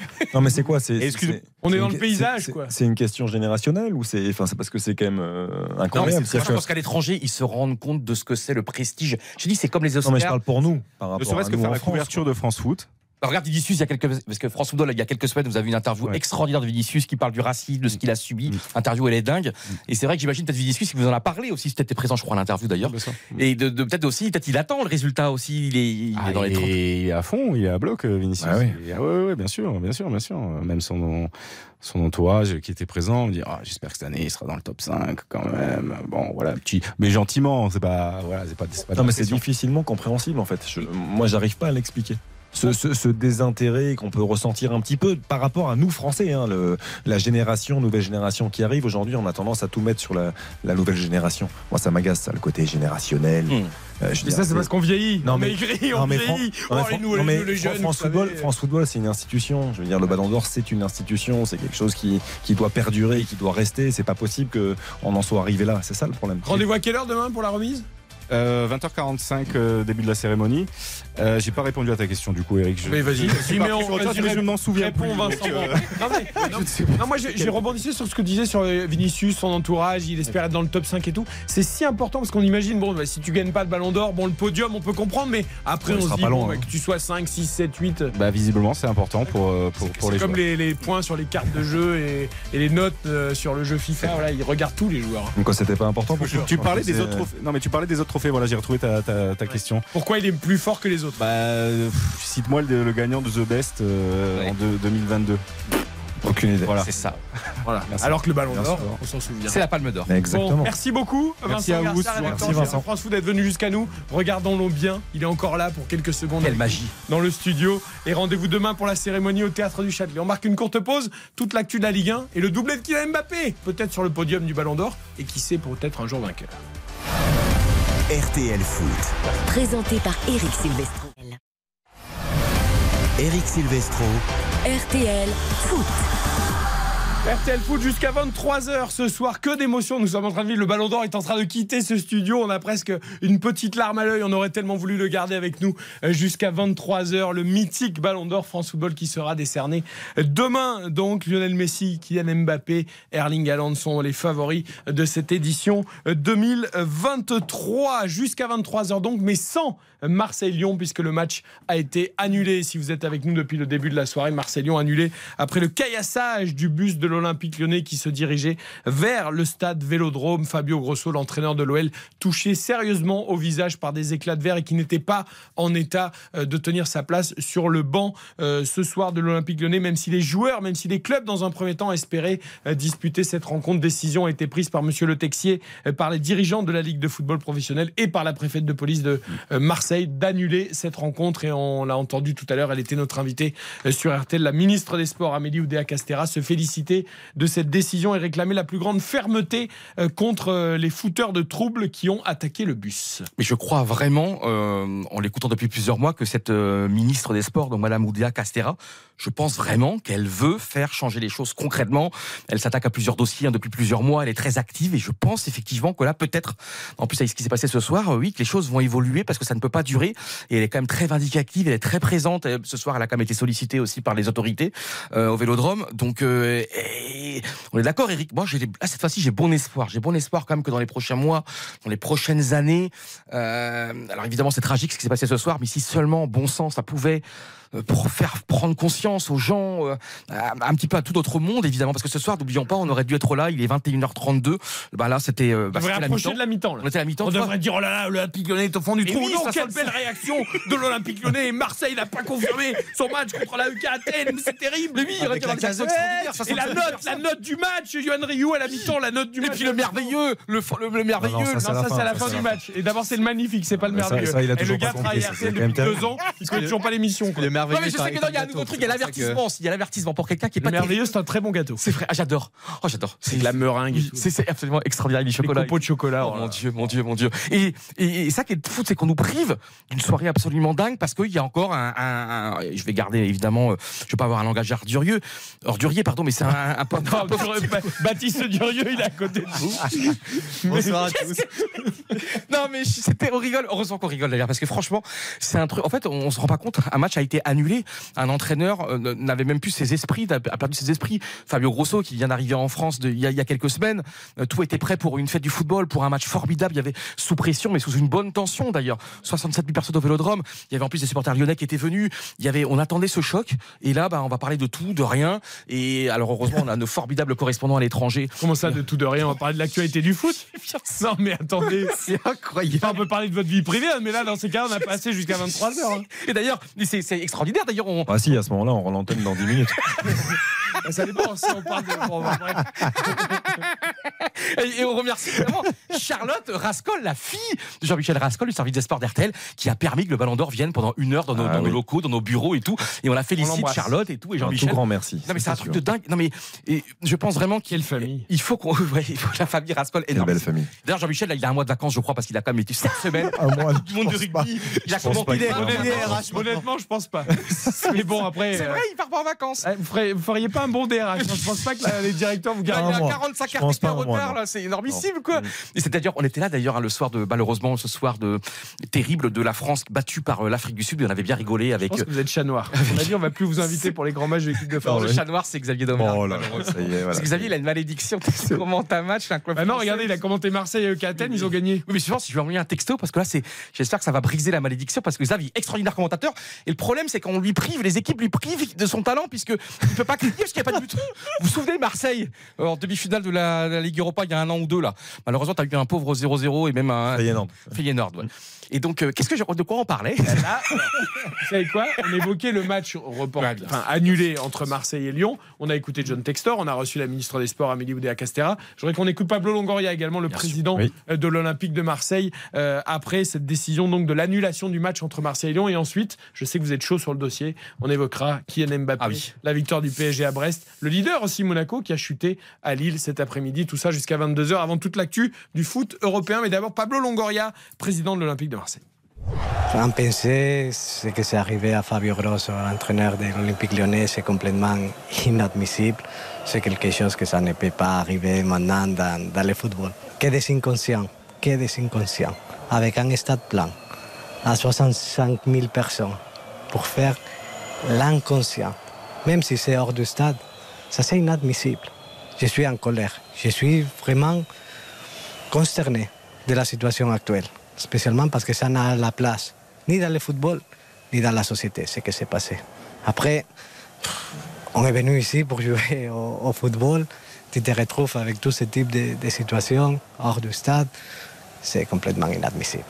La dignité de Pablo Longoria, président de l'Olympique de Marseille, qui regrette évidemment, comme tout le monde, comme tous les acteurs du football, cet euh, agissement, ces agissements scandaleux euh, de certains supporters qui ont caillassé le but de l'OL et touché au visage le sélectionneur. euh, le sé- décidément, je, je veux absolument qu'il soit sélectionneur. Peut-être que l'Italie devrait appeler à Fabio Grosso. Je sais pas pourquoi je le veux absolument sélectionneur. Bah, parce qu'il a été brillant en sélection, donc c'est- Notamment. c'est aussi pour ça. Et puis aussi, euh, alors, il n'y a pas un lien direct évidemment, mais n'oublions pas quand même ce qui s'est passé à Marseille il y a quelques semaines avec euh, euh, l'interview absolument extraordinaire dans, dans l'équipe de Marcelino, euh, également Longoria. Pendant une semaine, quand même, il y a eu des, il y a eu une réunion où quand même il y a eu des, des supporters ultra de Marseille se sont comportés quand même. Il y a quand même eu des menaces ou des soupçons de menaces. Donc n'oubli- n'oublions pas aussi, c'est important. C'est pour ça qu'il faut tout déballer sur la table. Non, mais là, maintenant, maintenant, tout va mieux puisqu'il y a eu des réunions dans l'autre sens maintenant où ça. ils ont, ils ont fait la paix. Donc euh, voilà, c'est. Mais n'oublions pas quand même que Marcelino, ce qu'il a dit, hein, il a dit qu'il y avait des trucs de fou Non, dans mais ce t'as club. raison. Non, mais je- je trouve que, et, c'est bien au moins là, bah, on- non, il y a un moment donné, on peut plus cacher la vérité aux gens. Là, il y a quand même eu un truc de dingue à Marseille ces dernières semaines. J'en plaisante. J'en plaisante par rapport à parce que c'est risible. Ouais. C'est-à-dire que avant le match de l'AEK, la veille, il y a des réunions entre supporters avec les, le, le responsable des South Winners qu'on ne va pas nommer, Mm. mais qui avait posé quand même quelques soucis à Pablo Longoria, Marcelino notamment, et, et qui là, bah, a priori, tout se passait bien maintenant avec euh, avec Pablo Longoria. Euh, on, on louait l'apaisement entre les clubs de supporters et donc, donc tant mieux, mais arr- arrêtons de nous prendre pour des idiots. Je veux dire, bout d'un moment, Bien c'est- sûr. ça, voilà, c'est. Mais, mais il faut que ça s'arrête. Ce genre d'agissement, c'est plus possible. C'est-à-dire que euh, en dehors du stade, moi, je veux bien tout entendre, mais ça, ça doit être organisé différemment. Oui, Euh, on doit voir les choses différemment et on sait ce qui peut se passer. On doit, on doit aussi, je pense, s'organiser en amont. Ok, euh, je, reçois un texto du Hamelin à l'instant, notre euh, correspondant à Marseille, qui est évidemment en tribune pour commenter cette rencontre et qui a beaucoup de, de travail pour nous compter tout ce qui se passe du côté de Marseille. Il me signale qu'il y a eu des gaz lacrymogènes pour disperser euh, la foule qui était amassée sur le parvis euh, à la sortie du stade. hein. C'est aussi évidemment le danger qui fait que parfois on, hésite à reporter les rencontres. C'est qu'il faut évacuer 67 000 personnes euh, du stade Vélodrome dans le calme avec évidemment toute la frustration et toute la colère que ça engendre. Alors pour l'instant, pas de gros incident, mais quand même donc euh, dispersion de, lac, de gaz lacrymogène euh, sur le parvis du stade Vélodrome et des supporters de l'Olympique de Marseille qui certains viennent de très loin, hein, parce qu'il n'y a pas que des gens euh, de Marseille qui supportent l'OM. C'est évidemment le, le club français qui a le plus de supporters partout en France. Certains étaient venus de très loin et sont très très en colère contre les imbéciles qui ont caillassé le bus de l'OL, car ça les prive eux aussi d'un superbe match au Vélodrome. Et alors on va évidemment pas faire euh, comment dire l'inventaire de tout ce qui s'est passé depuis la saison, mais on a vite oublié aussi ce qui s'est passé incroyable avec à Montpellier. Vous savez le, le pétard contre contre le gardien Moridio, Moridio, le fameux match de Ligue 1 Dans le entre, temps entre Montpellier. Qui va être jugé bientôt C'est ça, d'ailleurs. non mais encore, c'est encore, non mais en fait, on même on oublie tellement il y a eu de, de, de, de- de terribles événements depuis le début de la saison. Là, c'est quand même un gardien, encore une fois, il y a eu un pétard à quoi, à 2 cm de son oreille qui a explosé. Le match a été arrêté, donc on n'est pas allé au bout de ce match-là non plus. Et c'est euh, c'est sans fin, c'est sans piternel, et j'espère vraiment qu'à un moment donné aussi les clubs accepteront les décisions, même si c'est dur parfois de perdre des points. Alors c'est pas le cas ce soir puisque ça a eu lieu en dehors du stade. Il faut ben, peut-être les états généraux du foot. Allez, je vous propose qu'on revienne au terrain et aux rencontres de l'après-midi parce que nous avons beaucoup de belles choses à débriefer dans cette dixième journée de Ligue 1. RTL Foot. Présenté par Eric Silvestro. Pas de Marseille-Lyon donc, mais les autres rencontres se sont disputées normalement euh, cet après-midi et notamment euh, la victoire du Paris Saint-Germain en Brest, à Brest en tout début d'après-midi, 3 buts à 2. Euh, Lille a repris la quatrième place du championnat en battant le leader Monaco, qui est donc tombé pour la deuxième fois de la saison sans marquer. 2 à 0 la victoire du LOSC, on va en parler évidemment. Montpellier s'est relancé en battant Toulouse 3-0. Pas de pétard cette fois à la fin de la rencontre. 0-0 dans le match des promus entre Metz et Le Havre. Et puis Rennes n'a toujours pas réussi à reprendre sa marche en avant. Rennes qui a été tenu en échec par Strasbourg. Un but partout avec un but de Motiba à 10 minutes de la fin pour permettre à Strasbourg euh, d'égaliser. On va d'abord se focaliser sur la victoire du, du Paris Saint-Germain à Brest et j'espère qu'on va parler aussi ballon et pas que Bien sûr, comportement, même si on ne va pas occulter évidemment ce qui s'est passé. Euh, pour ceux qui n'ont pas vu ou pas entendu euh, le résumé de la rencontre sur RTL, victoire du PSG 3-2 dans un match complètement fou, hein, les amis. Euh, D'abord euh, disputé euh, euh, sous le soleil, puis après sous la pluie, puis à nouveau sous le soleil. Il y a eu euh, un petit peu toutes les météos cet après-midi à Francis Leblé, La Bretagne. en Bretagne. Eh oui. Exactement, mais là particulièrement, euh, Zahir Emery qui confirme sa forme éblouissante a ouvert le score d'une superbe frappe à la 16e minute. Euh, Kylian Mbappé a doublé la mise à la 28e. Le PSG menait donc 2 à 0 avant un but de Mounier juste avant la mi-temps de la tête à la 43e. Le Doiron a égalisé là encore de la tête à la 52e. On se dirigeait vers un match nul mérité pour les Brestois avant une décision que certains contesteront, mais d'accorder un penalty au Paris Saint-Germain en toute fin de match. Penalty qui a dans un premier temps manqué par Mbappé, qui a tiré sur Bizotte, le gardien euh, brestois, mais le ballon lui est revenu dans les pieds et Mbappé a marqué euh, son euh, dixième but de la saison en marquant donc à la 88e. Le problème, c'est qu'ensuite, Kylian Mbappé a un petit peu chambré les supporters brestois, et pas qu'un peu même.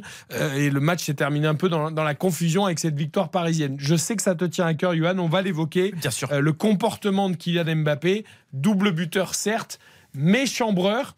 Alors, il n'y a pas eu euh, de mauvais gestes, il n'y a pas eu d'insultes. Ça serait dû à du chambrage. Est-ce qu'on doit le condamner? Est-ce qu'on le regrette simplement? Est-ce que ça fait partie du jeu, le chambrage? Moi, je trouve que c'est tellement dommage parce que regarde, on est à Brest. T'es Mbappé. Le PSG euh, a gagné. Il venait de marquer deux buts. Et je trouve que, je trouve que, en fait, c'est inutile.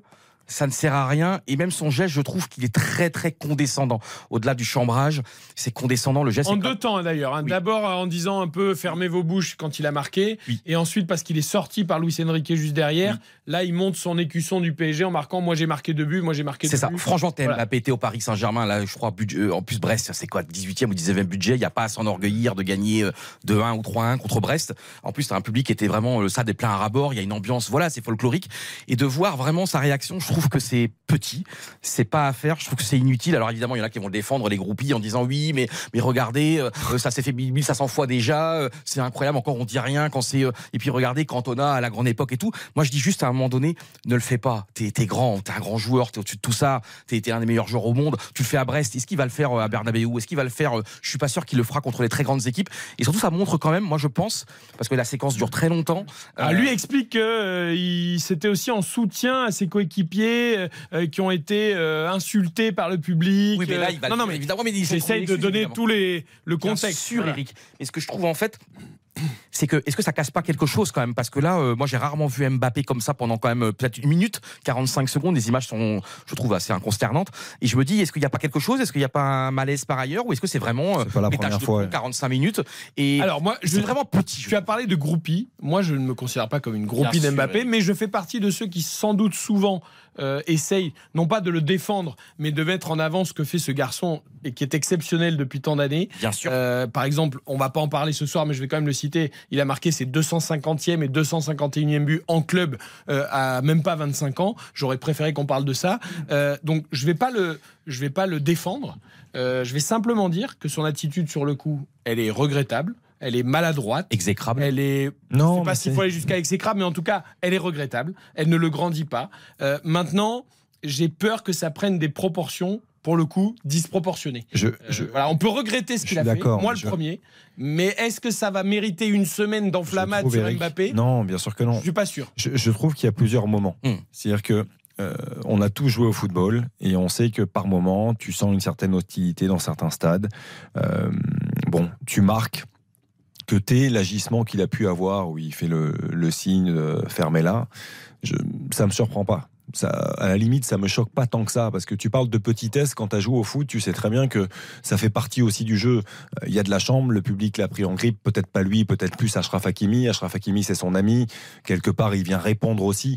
Ça, ça me choque pas. Ce qui me choque davantage, c'est l'attitude qu'il a en sortant. Il n'est pas obligé de le rajouter. C'est-à-dire qu'il sort, il a mis un doublé, le penalty, il l'a raté. On rappelle quand même qu'il rate son penalty, qu'il le marque en deux temps, donc c'est bon. T'as fait Alors le qu'il est resté sur une bonne série sur penalty. Oui, mais voilà, t'as as fait le boulot, t'as mis deux buts encore, euh, tu gagnes 3-2 dans les derniers instants, sors tranquillement. Euh, T'es pas obligé de de nouveau aller Ouais, le geste provoquer. froid, tu sais, pour dire. Je, euh, je- trois je- je points trouve ou- que c'est un peu trop. Après la décision de l'arbitre de sanctionner Kylian Mbappé parce qu'il a le geste euh, fermé là de la main simplement. Euh, d'un carton jaune, c'est pas normal non plus. Pas Ça- n'a pas sa place non plus. Je veux dire, euh, ça fait partie du jeu. Malheureusement, on a tous joué au foot, on sait ce qui peut se passer. Euh, il aurait pu se passer de ce genre de choses-là. Malheureusement, c'est pas la première fois que ça arrive. Tu, tu disais à l'instant que ça t'étonnait un peu. On l'a déjà vu Mais Xavier, est-ce avoir ce genre d'agissement. Mais non, mais on l'a- régulièrement on l'a déjà vu. Je veux dire, quand on a joué au foot, on sait comment ça peut se passer par moment. Ça peut dépasser aussi un petit peu ta pensée. Ça peut, bon. C'est pour ça que pour moi, Moi, peut-être moi- que moi, ça ce qui me dérange davantage, Yo, ce qui me dérange davantage, c'est quand il y a le petit échauffouré dans la surface Mm. et que Jonas Martin vient le voir et, et ça chauffe un peu. Jonas Martin n'a pas à le tenir par le menton. Souvent dans les mauvais coups. Der- Derrière, oui, derrière, il Assez- le pousse. assez Il, il fait comme s'il tombait de 3 mètres derrière. Je veux dire, bon, arrêtons d'en rajouter. Ashraf Hakimi qui vient défendre son grand ami et qui vient se prendre pour le justicier, ça, il y en a marre. Je veux Mm. dire, au bout d'un moment, c'est bon. Il y a des choses, voilà. Je, je pense qu'il faut distinguer pas mal d'éléments au cœur de, de ce qui s'est passé. En fait, il y a deux niveaux de lecture. Il y a celle d'un attaquant de 25 ans qui marque euh, un but dans les tout derniers instants, qui offre la victoire à son 24 équipe. jusqu'en décembre. 24 jusqu'en décembre. Bientôt 25. Exactement, bientôt 25 ans, qui marque un but dans les tout derniers instants du match. C'est un sportif, c'est un compétiteur. Paris s'impose 3 buts à 2 euh, de justesse. Donc il y a une forme de joie, une forme d'adrénaline aussi après un match de Ligue 1 où effectivement on n'a pas non plus la teneur précise des insultes qui ont été proférées au stade Francis Lebré. Moi j'ai l'humilité de dire que bah, je, je- j'en sais rien. Ça se trouve, c'est des trucs très méchants, très personnels. Euh, Oui, on sait bien ce qu'ils veulent dans ces cas-là. euh. Bien sûr, mais ça, on en sait rien. Donc, ça, c'est un premier niveau de lecture où moi, j'entends tout à fait. Je veux dire, voilà, Mbappé, c'est quelqu'un qui a une forme de mentalité un peu à, à l'américaine, Ouais. euh, très NBA, très aussi dans la provoque, dans le, dans le show-off. Et c'est quelque chose Dans le qui. trash talk. Voilà, et c'est quelque chose qui n'est pas forcément, entre guillemets, choquant. Et le deuxième niveau de lecture, c'est que Mbappé, c'est le capitaine de l'équipe de France. C'est qu'il représente quelque chose au Parc des Princes, Mm. comme dans toutes les pelouses de Ligue 1. C'est Il que. n'est pas capitaine du PSG, on le rappelle. hein. Et il est. Et là, il porte. Non, là, mais il portait le brassard parce que Marquinhos n'était pas là. Il est vice-capitaine. Exactement. Donc c'est quelqu'un qui représente quelque chose et qui, de ce fait-là, a aussi un devoir d'exemplarité. Et effectivement, Mbappé, il a la peau dure, il en a vu d'autres, il en verra plein dans sa carrière. Il n'a pas besoin de faire ça. Et parfois, le silence, c'est très très bien aussi. Et s'il y a vraiment des problèmes factuels euh, graves, euh, il peut aller voir discrètement l'arbitre, il peut échanger aussi avec les acteurs, avec les arbitres de touche, avec les, les- les gens qui sont là, euh, pour faire en sorte de faire remonter les problèmes en question. Mais ça, c'est vrai que c'est un peu petit. Quoi. Parce que pour moi, la Vous chambrerie, savez, dans, tu vois. dans la vie, Yo, ce qui, ce qui est le plus dur, je pense, à accepter, c'est l'indifférence. Et effectivement, par rapport à ce que dit euh, Baptiste, je pense qu'il aurait dû se montrer indifférent. C'est-à-dire qu'il, non pas qu'il, Baptiste a raison, il a un certain devoir d'exemplarité, mais après on a le droit, par moment, on est tous des hommes, on Bien a sûr. le droit de, euh, de surréagir sur une, une certaine séquence. Mais euh, un joueur comme lui, au-delà du côté euh, brassard de capitaine avec les Bleus, il, il se doit, puisque c'est son quotidien malheureusement. je ne suis pas en train de, de dire que c'est bien hein, quand Hmm. il se fait insulter depuis qu'il est gamin, quand il a commencé à jouer, quand il jouait à Bondy, qui se faisait insulter tous les week-ends. Je ne dis pas que ça doit être euh, la normalité, mais ça t'endurcit et tu as l'habitude de, de vivre ce genre de moment. On parlait tout à l'heure, on évoquait le cas Zinedine Zidane. Ce qui se passe en finale de Coupe du Monde, ça ne doit pas arriver.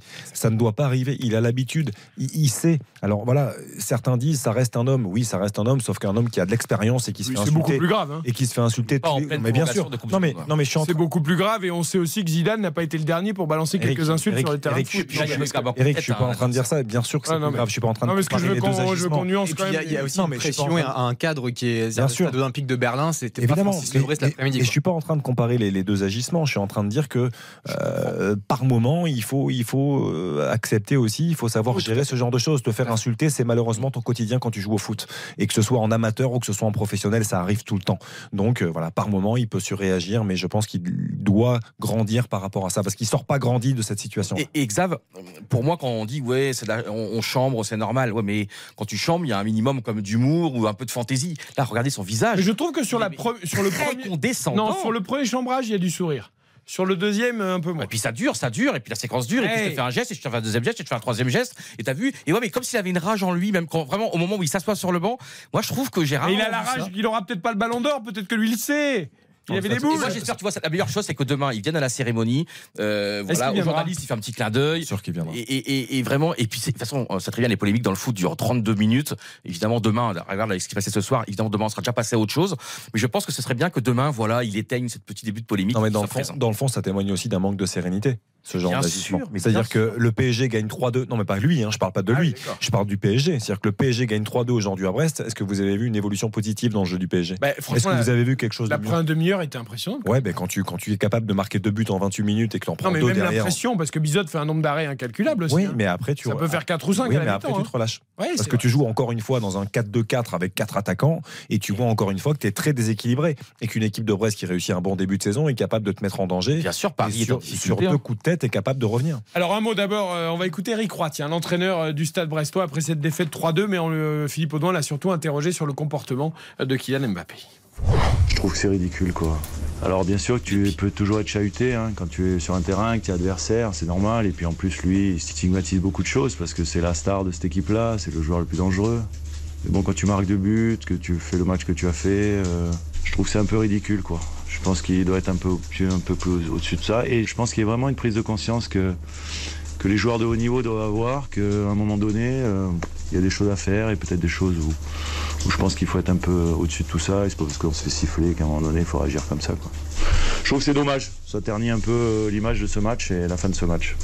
Voilà les propos euh, pleins de justesse, je trouve, euh, d'Eric Roy. On peut regretter encore une fois le comportement de Kylian Mbappé. Sur ce que disait Xavier pour revenir au terrain, euh, Baptiste, Johan, le PSG qui s'est compliqué la vie, qui menait 2-0, qui aurait pu mener 3 ou 4-0, qui laisse Brest revenir, euh, qui s'en sort quand même miraculeusement par un penalty. Euh, voilà, qu'est-ce qu'on retient de ce, ce déséquilibre encore? Il y a eu des séquences très impressionnantes hein, du PSG. Toujours, Euh, toujours, c'est le PSG qu'on voit depuis le début de saison. Euh, voilà, donc euh, le début de saison est pas tonitruant. Effectivement, la première période est, en tout cas, le début de match est de très bonne facture. Il y a un Warren Zaïre qui est très bon. Il y a une très bonne efficacité. Il y a une vraie emprise et il y a ce côté euh, un peu asphyxie dans ce collectif parisien face à, l'adversaire qui est, l'une des pattes de Luis Enrique. En tout cas, la possession quand elle fonctionne, c'est censé fonctionner comme ça. Et puis après, bah, des largesses défensives sur les, transitions défensives, ça va pas. Il y a beaucoup de faiblesses. il n'y a pas de sérénité en fait défensive. Et puis les adversaires à chaque fois reprennent confiance, je trouve, assez facilement. Brest comme d'autres cette saison. Une stat intéressante euh, que j'ai entendue en regardant le match chez nos confrères de Prime Video, euh, c'est que le PSG est le club en France qui gagne le moins de duels aériens. Euh, Brest est celui qui en gagne le plus. Et d'ailleurs, les deux buts brestois sont venus de la tête par deux spécialistes, Mounier et Le Doiron. Mais le PSG mm, est le club en France qui gagne le moins de duels aériens. Et justement, quand des équipes comme ça, comme Brest, euh, ont cette force-là, euh, est-ce qu'il faut travailler ça Pourtant, bien sûr. il n'y avait, pas Marquinhos aujourd'hui, mais Skriniar, Marquinhos, tout Non, non, ça, c'est- un- problème d'engagement, mec. Non, mais voilà. Non, mais- Non, mais est-ce que c'est un problème d'engagement, de détermination? Marquinhos n'est pas là, certes. Danilo Skriniar. Crois pas que ce sont deux bons joueurs de tête. C'est pour ça. Danilo et Skriniar, c'est deux, joueurs qui ne, ne doivent pas perdre un duel de la tête, normalement. Ils se font bouger. Et ils se font bouger quasiment à chaque fois. Exact. Bon, il y avait, il y a deux, deux, deux scènes pour euh, corroborer tous ces propos.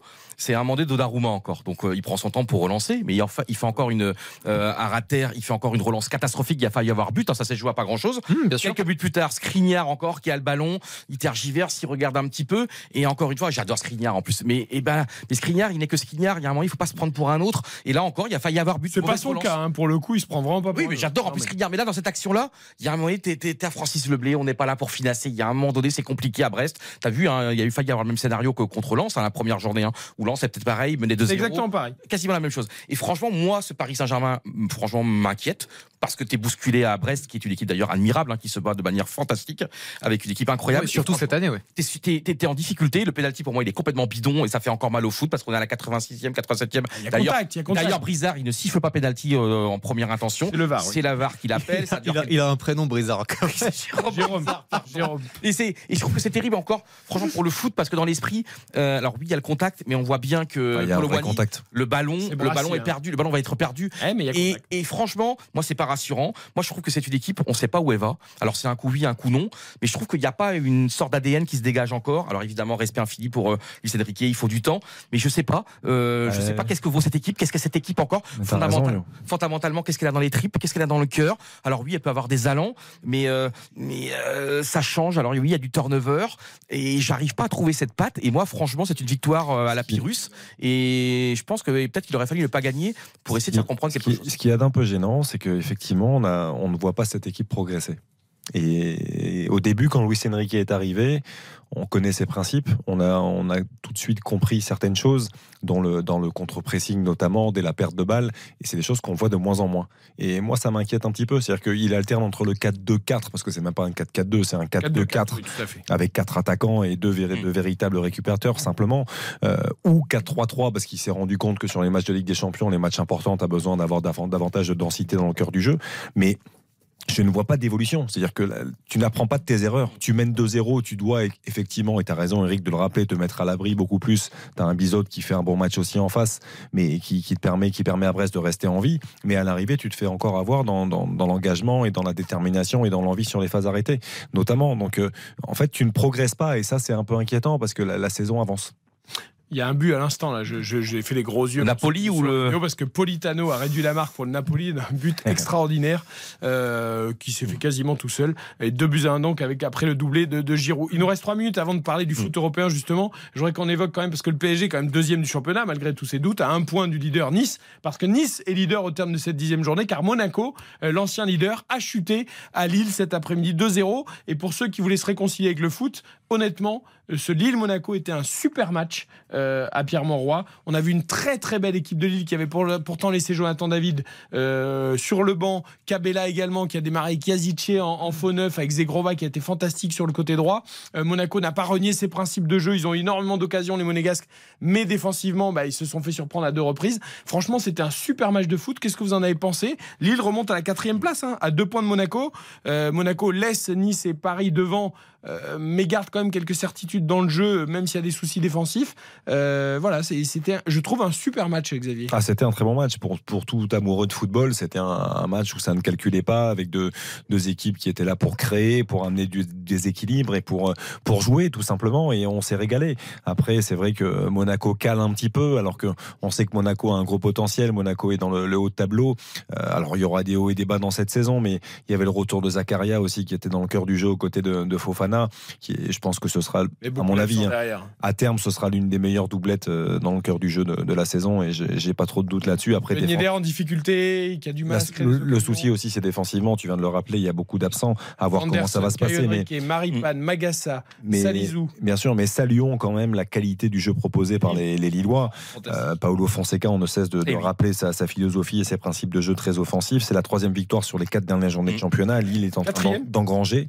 Euh, Lille est quatrième. Quatrième. Il y a deux passes décisives d'un joueur qu'on adore parce que c'est un joueur qui crée du déséquilibre en permanence, c'est. Zegrova.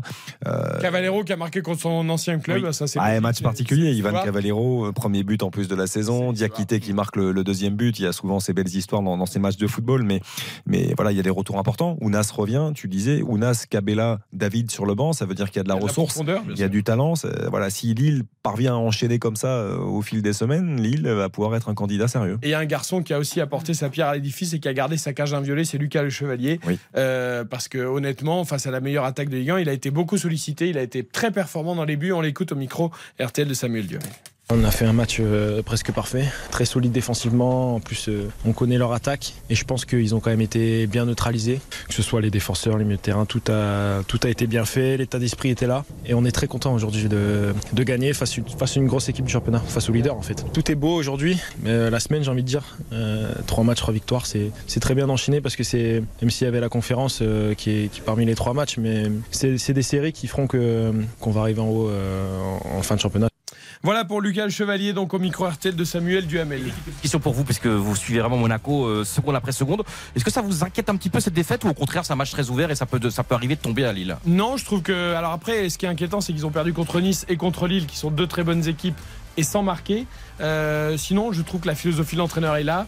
Minamino, après un été euh, un peu un flamboyant, est en train de retomber. Je pense qu'on verra très vite Akliouche et Ben Seguir euh, titulaires dans cette équipe. Peut-être ne pas insister avec deux attaquants aussi. Balogun, Ben Yedder, ça marchait mieux avec deux meneurs et un attaquant. Et puis il faut des retours défensifs. Vanderson va faire du bien quand il va revenir. Maripane aussi, Salizou peut-être. Mais cette équipe de Monaco, je la, vois, coach. je la vois quand même bien. L'œil du coach Silvestro. Malgré la défaite Fantastique, quelle cet analyse. après-midi. Allez, on marque une courte pause. On parle foot européen ensuite jusqu'à 23h en vous rappelant que Marseille-Lyon a été annulé ce soir. RTL Foot. Présenté par Eric Silvestro. Eric Silvestro. RTL Foot.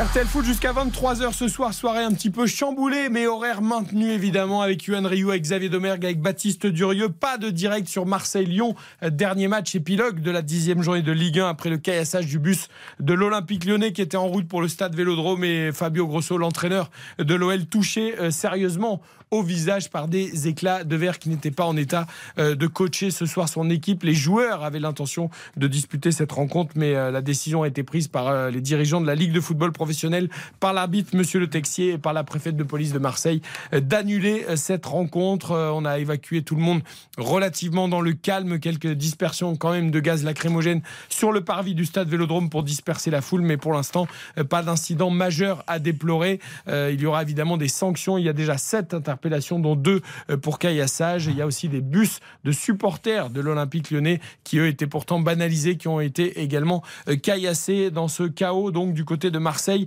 Match annulé euh, ce soir. Hugo Hamelin nous délivre les informations au fur et à mesure qu'elles interviennent. Et d'ailleurs, écoutez, il a recueilli le sentiment de frustration de plusieurs supporters venus assister à la rencontre ce soir au stade Vélodrome. Ben, c'est dramatique, mais le problème de cette affaire, c'est que le préfet et les services d'ordre n'arrivent pas à faire venir un pauvre bus de joueurs euh, jusqu'au stade sans qu'il y ait de problème. Ceci à un an des Jeux Olympiques, c'est c'est incompréhensible. Quoi. Et on a fait 850 850 km avec les enfants pour, du sport. Et c'est dramatique. Et les supporters qui sont là n'y sont pour rien. Et le bus a été caillassé peut-être par des pseudo-supporters, mais pas, pas ceux qui sont ici en tout cas. Nous, on est six, on vient, on vient de Metz. Bah, franchement, c'est moche. C'est moche. Même si c'est quelques individus qui ont caillassé le bus, c'est moche. Il y a des enfants, il y a du monde dans les tribunes là, tout ça pour ça. 1600 km, voilà. voilà. Merci. Merci qui? Bah, Merci les abrutis. Ouais, il y a beaucoup de colère, hein, ces gens qui ont fait depuis Metz. Une dame aussi qui disait 850 km avec les enfants. On profite, on est en période de vacances scolaires. On, on a voulu leur faire plaisir d'aller voir un grand match de foot dans un super stade. Euh, il faut que ça s'arrête, cette folie, Johan. Oui, Absolument. propos euh, magnifiques. hein. Merci à Hugo Hamelin pour tous ces témoignages. Et c'est pour ça d'ailleurs avec ces vacances scolaires que le match il doit vraiment se jouer dans les prochains jours parce que voilà peut-être les supporters sont en vacances, certains sont encore là cette semaine et, et pour que ce stade soit de nouveau plein. Et mais il y en a un qui m'a notamment hein, qui m'a marqué un des témoignages d'une personne. C'est vrai comment on n'est pas capable dans ce pays de faire venir un bus d'un hôtel qui doit pas être loin du stade à un stade. Et c'est vrai qu'on se dit Il y, exactement. il y avait une escorte policière. Oui, mais c'est. et c'est- et non, mais je, je Alors, fais un constat. hein. Des, des barbelés, des plaques de verre autour Oui, mais Eric, euh, non, mais c'est- je trouve que la- le constat quand même est très intéressant, c'est qu'on n'arrive plus, c'est-à-dire que là, il y a un bus qui peut plus faire de A à B, alors que dans ces cas-là, vous savez très bien, il y a des schémas évidemment préfectoraux, la police est alertée, il y a, il y a un suivi. Et bien là, il y a des gens qui ont réussi à déjouer ce dispositif. Et c'est terrible. Alors est-ce que effectivement, il faudra peut-être dans les prochaines années, comme disait Baptiste tout à l'heure, fermer des rues et ouais, ou peut-être Bah alors si, que bien les, sûr que les oui, bus mais Eric, mais tu crois que ça se passe comment dans les autres pays En Europe, quand tu as des matchs. euh, Bah, Il y a des escortes, d'accord, mais eh pas oui, mais, mais évidemment, C'est mais pas si. C'est pas un déplacement euh, d'État ou de. Bah non, mais malheureusement, si on doit en arriver là, et c'est le cas dans certains pays, sur certains, certaines affiches, et on va avoir la chance d'avoir le Conseil de l'Europe dans quelques instants, ils vont nous le confirmer. Euh, nos amis européens, je suis désolé, ça arrive. C'est Marseille. Olympique lyonnais, c'est l'un des matchs les plus chauds de notre championnat, on le sait. Ils se détestent, les supporters. Les supporters marseillais détestent les supporters lyonnais. Et les joueurs aussi, ils le savent très bien. Il faut s'organiser en conséquence. Et on l'a évoqué tout à l'heure, c'est malheureux, mais c'est le cas malheureusement. Et on doit s'adapter à ça. Et on doit trouver un trajet où la rue est fermée, où il n'y a personne. Et on essaye de limiter au maximum ce genre d'agissement de, de personnes stupides. Eric, je peux vous témoigner d'ailleurs ce que j'ai vécu personnellement. C'était il y a de nombreuses années, il y a 20 ans environ. J'étais allé euh, faire un reportage euh, avec un groupe de supporters euh, parisiens, donc pour aller au Vélodrome, donc pour aller en parkage. Et franchement, moi, ce qui m'avait surpris dans la dans la rue, donc dans le, dans le car, moi j'étais là pour un reportage, hein, mais la violence qu'il y avait, l'agressivité. Même, je me souviens, il y avait une mamie qui était à son balcon, qui nous faisait des, des, doigts, des trucs, un truc incroyable. hein. Il y avait une violence qui était incroyable, je vous assure, hein, parce qu'on avait fait le, je sais plus où on est arrivé à Marseille, donc j'avais fait le voyage en bus, vraiment. C'était chaos total sur le, même sur l'autoroute euh, avant Marseille, déjà 50 ou 80 bornes avant. Il y avait les, il y avait les CRS qui étaient là dans les, dans les aires de repos. Euh, ce jour-là, d'ailleurs, en plus, c'était le fameux jour, vous savez, où Ronaldinho avait été absolument incroyable. C'est le fameux, je crois, il y a 3-0, dans Luis Hernandez Oui, et tout. sûr. Et donc, en plus, ils avaient, donc j'étais dans le parcage des supporters donc euh, parisiens euh, à Marseille. Et vous savez, ils avaient mis le fameux, euh, le fameux filet là. À l'époque, il y avait le filet. Mais, le filet. évidemment, il y avait des trucs qui passaient, hein, euh, des, des, des, comment dire, des verres, de, des verres d'urine, des, des, des, des, des- des bouteilles. Et c'est vrai que je peux, moi, j'avais vécu ça de manière neutre, évidemment, en tant que journaliste. Mais c'est flippant, hein, je vous assure, c'est flippant. Et, et franchement, dans le, le, le, le- le trajet dans la ville de Marseille, eh bien, il y avait quand même une vision assez d'horreur et c'était un chaos total. Et attention, ne pas stigmatiser non plus Marseille, parce que ça, Ah non, mais ça- bien ça- sûr. non, mais ce que je veux dire, c'est que ça arrive dans beaucoup de villes. J'ai eu la chance de vivre aussi pas mal de déplacements un peu chauds comme ça euh, de l'Olympique de Marseille, parce qu'on suivait beaucoup les Marseillais ces dernières années, en Mm. Europa League notamment, euh, dans le groupe. Mais, euh, mais ça arrive partout. Et ce sont des, des- des gestes et des agissements qu'il faut condamner absolument. Marseille-Lyon annulé en tout cas ce soir, donc après le KSH du bus de l'Olympique lyonnais. RTL Foot, le Conseil de l'Europe.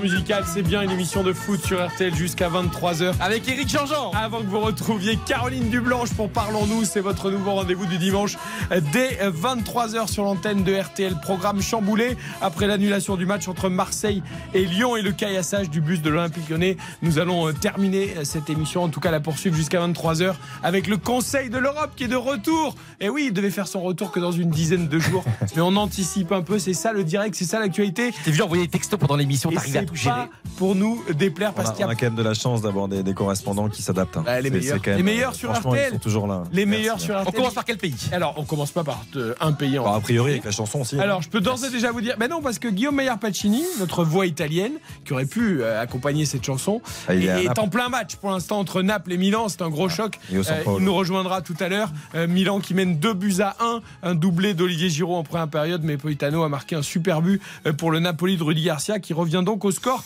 Guillaume sera avec nous tout à l'heure. Mais les trois autres eux sont là. Et il y a une grosse actualité dans le foot européen. D'abord, nous saluons. euh, qui nous saluons en premier Tiens, Vous avez envie de saluer qui en Bah, Ah bah moi j'ai envie de, de- j'ai envie de parler absolument d'Aston Villa de Unai Emery donc j'espère que ça sera l'Angleterre qui sera là. Ah, mais tu crois vraiment que ça va être notre premier thème Attends, Aston Villa Aston Villa, il peut-être être champion mais il faut arrête, Alors, alors, il y a le Classico, yo, Vous rendez pas compte de ce qui se passe en Angleterre Johan. avec Aston Villa, il met des Johan. taules à tout le monde. Johan, d'abord, saluons Bruno Constant, notre Mais bien anglaise. sûr, Bruno, parle-nous de ça. Bonsoir. Bruno.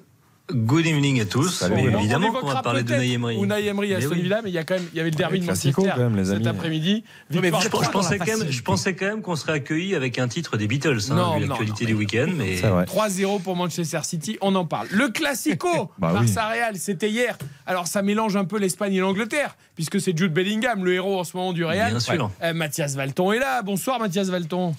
Buenas noches à. Salut, Il y avait même les, Rolling Stones hein, euh, au, Ah, ils étaient là, là, C'était même sur le maillot euh, du Barça, mais la langue, c'est plutôt le Real qui l'a tiré au Barça Ouais. à la fin.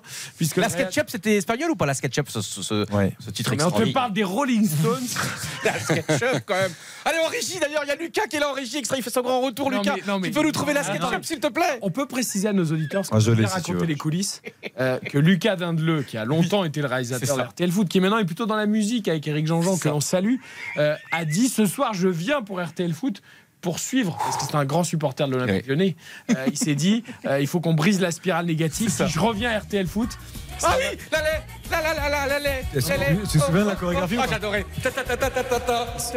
Vous êtes en train de tuer la musique, on parlait des Rolling Stones, et vous me parlez de la SketchUp. On parle des Stones, des Beatles, Oh. on pourrait mettre un titre d'Oasis par exemple pour la victoire de City et des Last Ketchup. C'est quoi le rapport rassis-toi, rassis-toi. Attends, on a tous dansé sur ce. On a même emballé sur ce. D'accord, mais les, quand on parle des Rolling Stones, tu mélanges pas avec la SketchUp, tu mélanges avec la mayonnaise. Mais voilà, vous êtes condescendant quand même, Mbappé mais le Mais non, mais rétablissons les choses quand même. C'est que certes, le Real a gagné, mais le Barça a été brillant aussi. Voilà. Bon. on va en reparler. Et saluons Merci, David Lucas. Bartolari qui va mettre un peu d'ordre, un peu de discipline. On peut parler la- de Bellingham La aussi, Dutch hein, Qualitat David. quand même. Euh, bonsoir David euh, Lortolari.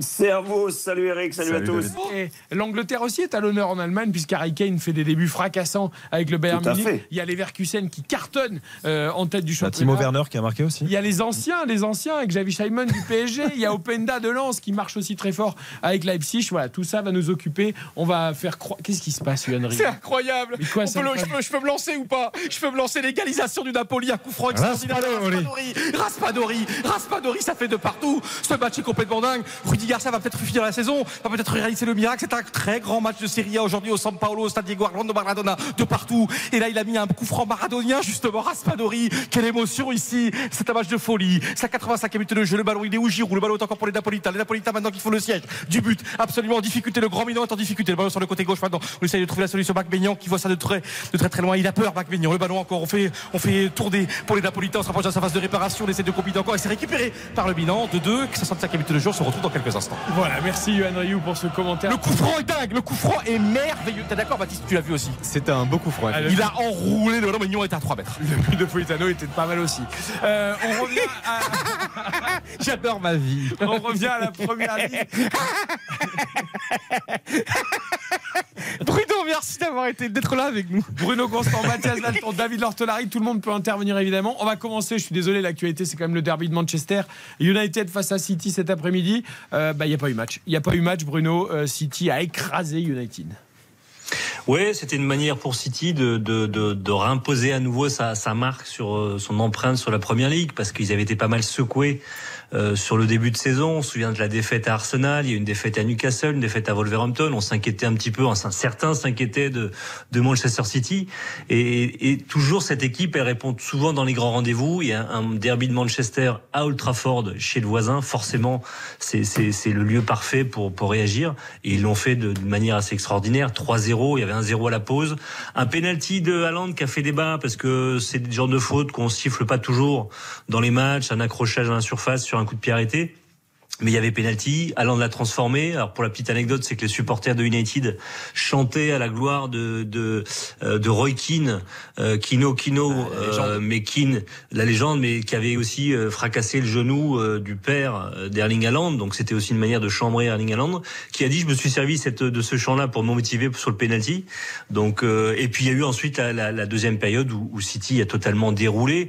Et quelque part c'est un peu le retour des, des patrons, puisque depuis le début de la saison il y a eu pas mal d'absents, de, blessés. Kevin De Bruyne est toujours blessé, mais on a vu le retour de Robin, Ruben Diaz depuis quelques semaines. Euh, il y a celui de Bernardo Silva aussi qui a eu des pépins physiques, Jack Grealish qui était de retour. Tous les cadres étaient là. Et puis Erling Haaland qui a retrouvé le chemin défilé euh, sur les deux derniers matchs, doublé en Ligue des Champions euh, face aux Young Boys de Berne doublé à Old Trafford, il est passeur aussi sur le troisième, même si l'homme du match, désigné en tout cas en tant que tel, et, et à l'unanimité, ça a été Bernardo Silva, qui a fait un match Mon phénoménal. chouchou, mon chouchou. Et quand Bernardo Silva est à ce niveau-là, forcément City est à est à un niveau euh, stratosphérique Il a tout fait dans ce et match. favori pour le titre. Le, le petit caviar qu'il donne à Haaland. Exactement. Et ce, ce caviar, donc c'est un petit piqué pied gauche, effectivement, où il sert parfaitement euh, Erling Haaland. Et, et Bruno, cette action justement sur le deuxième but, c'est une action. On en parlait à la- Collective. à la, à la rédaction. C'est une action d'école. C'est-à-dire que c'est une mise en place tactique qu'on fait à l'entraînement euh, sans, euh, Sans opposition. Sans opposition, sauf que là, il y en avait Oui, une. sans- Il n'y en avait pas là non plus. Non, mais il, faut, il faut insister là-dessus et, et c'est vrai que c'est toujours agréable de voir City dans, dans, dans- dans- dans- avec cette dimension-là collective et le deuxième but est, est à l'image de, de ce qu'est le projet, de ce qu'est Guardiola. On recevait tout à l'heure le ballon d'or euh, France Football qui sera décerné demain dans ce studio. Vincent Garcia était là et nous disait Le ballon, hein, pas, pas Léo Messi. Oui, l'entoura- l'entourage, euh, l'entourage de Vinicius espère qu'il sera dans le top 5 et tout. Il faut absolument que Bernardo soit dans le top 10. Bon, Mais il, il devrait sera- même être plus haut. Mais il devrait, mais il le plus sera pas. euh, Tu le sais qu'il le sera pas. C'est ça qui est terrible. Le, le problème, c'est que sur la, sur la saison qui c'est la dernière saison qui s'est écoulée, effectivement, Haaland a écrasé euh, grâce à ses, stats- statistiques extraordinaires. Il n'y a pas, il y a pas de doute là-dessus. Mais, mais pour beaucoup en Angleterre, le meilleur joueur de la saison de City, il y avait Rodri, il y avait Bernardo Silva juste après, et ensuite il y avait Haaland. Et, et mais bon, après, on rentre dans l'histoire des statistiques Oui, et du football non, qui est uniquement devant, à travers les statistiques. Je, je, je dis, Haaland sera devant et c'est tout à fait normal. Mais derrière, en effet, Rodri et Bernardo. En fait, la question- bien placés dans le classement du Ballon d'Or. La question, c'est de savoir si la saison passée, on, on ne retirait qu'un joueur et que ça changerait totalement les résultats de City, le seul joueur, c'est Rodri. Si tu, Rodri, si tu retires Rodri, et d'ailleurs quand Rodri ne joue pas, euh, City a, de- a énormément de défaites. Et parce qu'il il a a été suspendu les trois matchs, ils ont perdu les trois matchs. Non mais cette saison, Rodri était suspendu trois matchs, City a perdu les trois matchs. C'est c'est comme ça. C'est aussi, c'est aussi le symbole du jeu de Pep, de Pep Guardiola, le collectif, le contrôle du jeu, le tempo, etc., etc. C'est pour ça que Bernardo se- Silva se régale. C'est pour ça que Rodri est si, si important. Une question, euh, Bruno, par rapport à Alvarez, un joueur que j'adore, qui a été très important pendant la Coupe du Monde. Comment ça se passe, tout simplement, ces dernières semaines, ces derniers mois? Est-ce que c'est toujours vraiment un joueur euh, profondément De intéressant? plus en plus de temps de jeu. hein. Ah ouais. Bah, la, la- la- meilleure preuve, c'est que Kevin De Bruyne est absent depuis le début de la saison et celui qui le remplace numériquement dans le 11 et un peu dans l'animation, c'est Julian Alvarez dans un rôle différent puisque c'est plus un deuxième attaquant qu'un meneur de jeu, mais euh, mais il fait le boulot parce que parce qu'il est hyper intelligent dans ses déplacements, il est un- hyper intelligent par rapport à ce que propose Haaland de pas se marcher sur les pieds et d'ailleurs les deux s'entendent très très bien. Il est très efficace devant le but, il marque des buts fantastiques, il est bon sur coup, sur coup de pied arrêté. C'est un super joueur et c'est c'est dur pour lui de vivre quelque quelque part un petit peu dans l'ombre d'Haaland, mais on sait très bien que à l'avenir, parce qu'à un moment donné, je pense qu'Erling Haaland rejoindra la, la Liga et sans doute le Real Madrid, mais on sait qu'Alvarez sera là pour le pour le remplacer. C'est une information, Bruno, ou c'est. Non, mais c'est le, plan de carrière qui est un peu établi par Erling Haaland, euh, qu'un jour il rejoindrait un des deux grands de la Liga et a priori plutôt le Real que le Barça. Après, on dit ça de euh, Mbappé depuis des années aussi. Tiens, Mathias, d'ailleurs, euh, on va, on va croiser avec le, avec le Classico hier. Le Real a gagné, certes, 2-1 avec Bellingham, on va en parler aussi, mais euh, le Real a été dominé dans le jeu et pendant longtemps, on se disait, bah, un attaquant ferait pas de mal au Real. Quoi. Oui, et tout le monde l'a reconnu, euh, même Carlo Ancelotti qui a, qui a bien évidemment dit av- qu'avant l'égalisation de, de Bellingham Bellingham et sa magnifique frappe, euh, le Real avait, avait été à côté de son sujet, euh, avait été dominé par le Barça. Le Barça qui était en plus privé de beaucoup de cadres, euh, Lewandowski qui revenait tout juste de blessure, Rafinha aussi, euh. Koundé qui n'était pas là, Pedri de Jong au milieu, je pense que ça c'est aussi le, enfin ça fait beaucoup, et, et qui avait et qui a quand même réussi avec, j'allais dire sa, sa jeunesse talentueuse, à l'image de, de Fermin Lopez, de Gavi qui pour moi était encore une fois monstrueux hi- hier. Et ben ils ont réussi à plus que tenir ta- tête au Real, ils les ont même mis euh, sérieusement en difficulté. Ils avaient le, le- le contrôle du match, du, du ballon. Et mais bon, il y a un joueur au Real Madrid qui est extrêmement déterminant et hors norme. Même si pour moi sur le euh, le match, je je l'ai pas trouvé brillant. Euh, pas on tant n'a pas réussi non. à le trouver. Et, et- et je vais vous dire, même sur, sur les matchs précédents du Real Madrid, alors il apparaît toujours euh, comme comme le sauveur. Il a fait euh, énormément de reprises cette saison euh, avec le Real, mais dans le jeu, je trouve qu'il il reste encore intermittent, même si on Après, sent qu'il a un talent nous- énorme. N'oublions pas non plus par rapport à ce que tu dis, et tu as raison, je comprends ce que tu veux dire. N'oublions pas que ça n'est pas un 10, hein, Bellingham. Oui, bien sûr. Il a Euh, jamais joué dans ce rôle-là. hein. Aujourd'hui, on, on en fait un 10 parce qu'il marque, parce qu'il est décisif, mais c'est un milieu de terrain relayeur. Et parce que le Real n'a pas le choix, Xavier. C'est-à-dire que sûr. parce que le Real a un gros problème. Et puis parce qu'il euh, marque aussi. Donc, euh, Et-. Et après, Exactement. c'est- cette liberté-là lui va bien aussi. Le fait qu'il soit dans une position un peu hybride. Oui, mais qu'il ait moins de rayonnement, si tu veux, on peut pas lui reprocher pour moi, parce que Bellingham, c'est un joueur qui a besoin de partir de loin, qui a besoin de récupérer, de se Exactement. projeter, et quand il joue en 10, il est, il est limité. Après, par rapport à ce que dit Mathias, je- je- ça reste toujours un match à part, un classico. Et franchement. Ça se gagne. euh, ça moi- se gagne, un Classico. Ouais, mais, mais moi, après, j'ai toujours une pression, même quand je regarde. euh, on a tous des sensibilités par rapport à des clubs. Je, quand je- je- j'étais chez moi, je- j'attendais ce match avec beaucoup d'impatience et, et Barça-Real, ça reste toujours un match particulier. Et euh, malheureusement, on a tous des affinités. Moi, j'ai une petite affinité Barça euh, par rapport Mais c'est au grâce jeu. à par- Aloïs Drup, euh, Stoïkov, cette équipe. Peut-être un petit peu, mais je, voilà, dans, dans- dans le jeu, dans, dans- dans ce qu'on perçoit, de ce qu'on aime du jeu, en fait, du jeu proposé, je trouve que pendant une mi-temps, surtout sur la première, en deuxième mi-temps aussi, jusqu'au but de Bellingham, il n'y a pas photo. C'est-à-dire que le, le cœur du jeu, ce qui est quand même l'une des forces du Real Madrid, n'a pas existé contre euh, Fermin, Gundogan, qui a été fantastique, euh, et Gavi. Gavi, il y avait un, un 1 contre 1, un duel, un le match entre lui et Bellingham qui a été exceptionnel à suivre pendant toute la rencontre. Il faut se rendre compte de ce qu'a fait le Barça. Là, on est en train de retrouver, parce que moi j'entends beaucoup parler Xavi, Xavi, Xavi, il a perdu. Oui, mais Xavi, ce qu'il fait du Barça en ce moment, euh, quand on aime le foot, c'est un bonheur. Moi, j'ai adoré la première mi-temps du, Barça. Je, me suis dit, ça y est, on a retrouvé le FC Barcelone qu'on aimait et euh, dans, dans tout ce qu'ils ont pu proposer avec Fermin, qui, qui est la cerise sur le gâteau, qui est fantastique, qui n'a pas de réussite parce qu'il touche beaucoup les poteaux en ce moment, mais qui est un joueur fantastique. Et on va parler de la hype Bellingham juste après la pub, hein, pas celle de Ferland Mendy qui a été catastrophique une nouvelle fois, mais ça c'est pas une surprise. L'entrée de Kamavinga a fait du bien au Real en seconde période. Euh, La hype Jude Bellingham, on en parle juste après la pub. RTL Foot. Présenté par Eric Silvestro. Bonne soirée sur RTL. RTL, vivre ensemble. RTL Foot. Présenté par Eric Silvestro.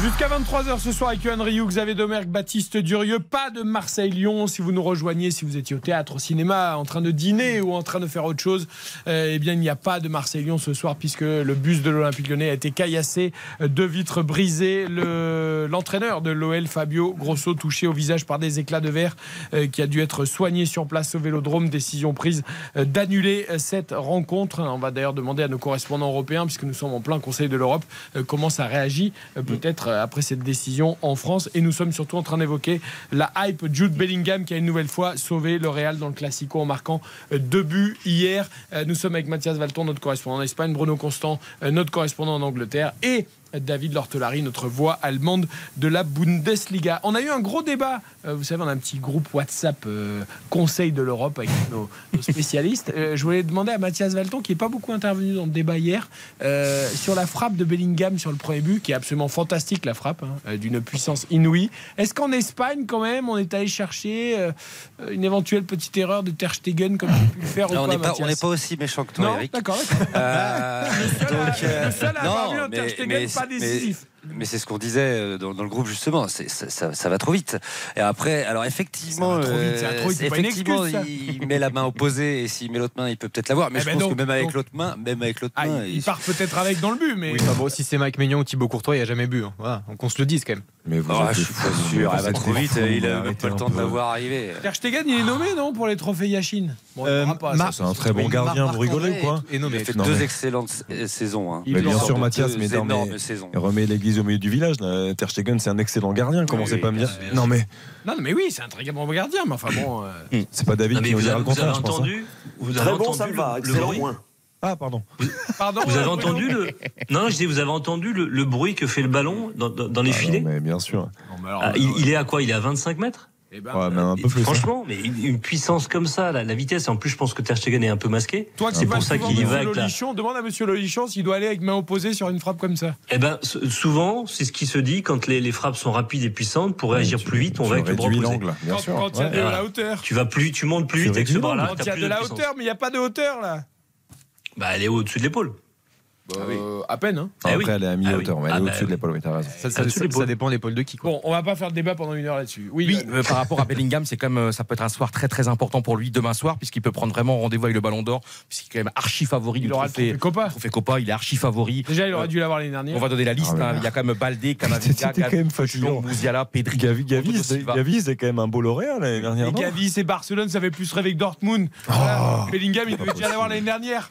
Ouais, à, son âge, c'est- à son âge, c'est énorme, Eric Gavi. Gavi, c'est un joueur formidable, Mathias. C'est par euh, Bruno, quand même est-ce son match. devait l'avoir l'année dernière, Bon, Bellingham il aurait pu, il aurait pu.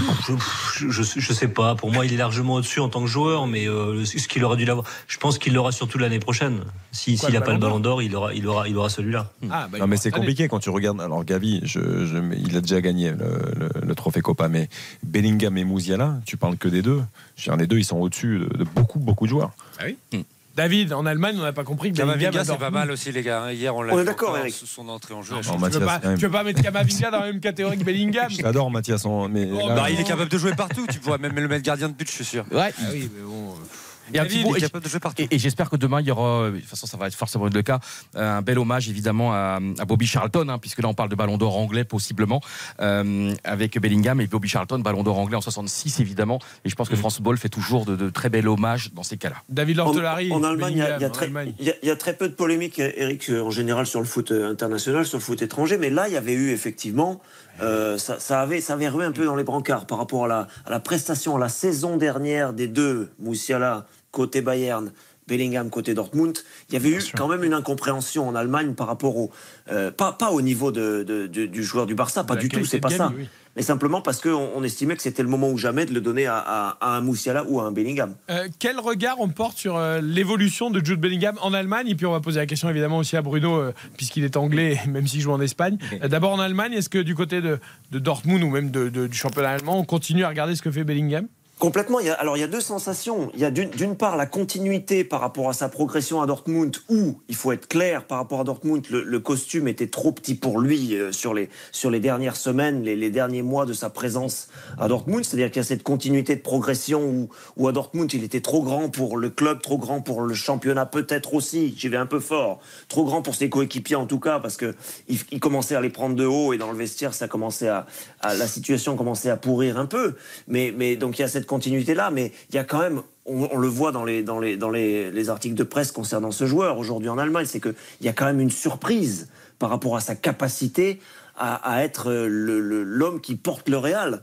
Euh, Et ça, ça, euh, même si on avait vu cette continuité, cette progression et qu'on n'est pas surpris, il y a quand même malgré tout, c'est un paradoxe, cette surprise qu'il arrive à tout de suite avec son jeune âge, maîtriser les, les choses au Real et, et c'est salué régulièrement dans, les, dans la presse spécialisée en Allemagne. Ça, En. Angleterre, c'est le héros, Bruno Enfin, c'est le, le gars dont on parle C'est- la nouvelle star et ça va même au-delà puisque ce qui se passe au Real Madrid, c'est également ce qui se passe euh, au sein de l'équipe d'Angleterre. Sur les deux derniers matchs contre l'Italie, quand l'Angleterre est menée, c'est lui qui renverse le match avec son talent, avec sa classe. Il va chercher un penalty, il fait une action ph- phénoménale sur le, le, le deuxième but, le but de Rashford où il traverse tout le terrain.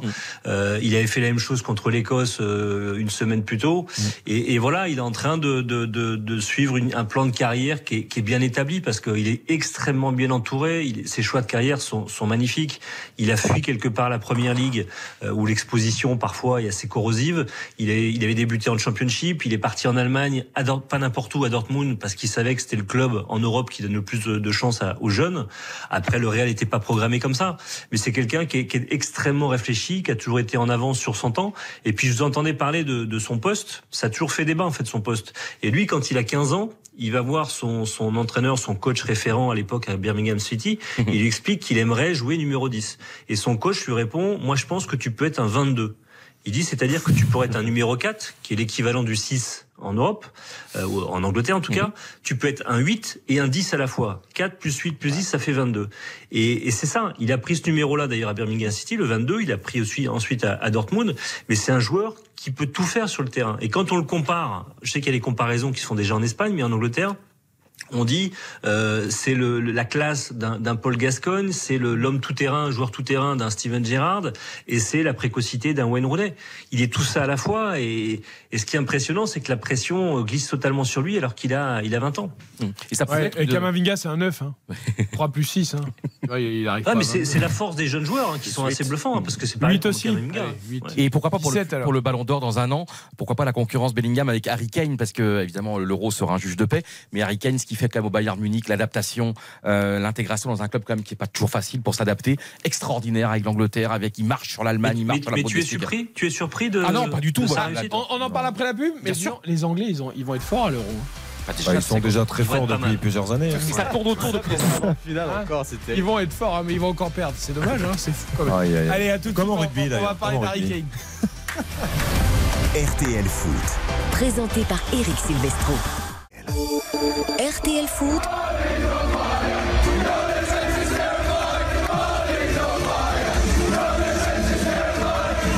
Le Conseil de l'Europe. La la, ma chanson préférée. Merci Lucas Dandeleu.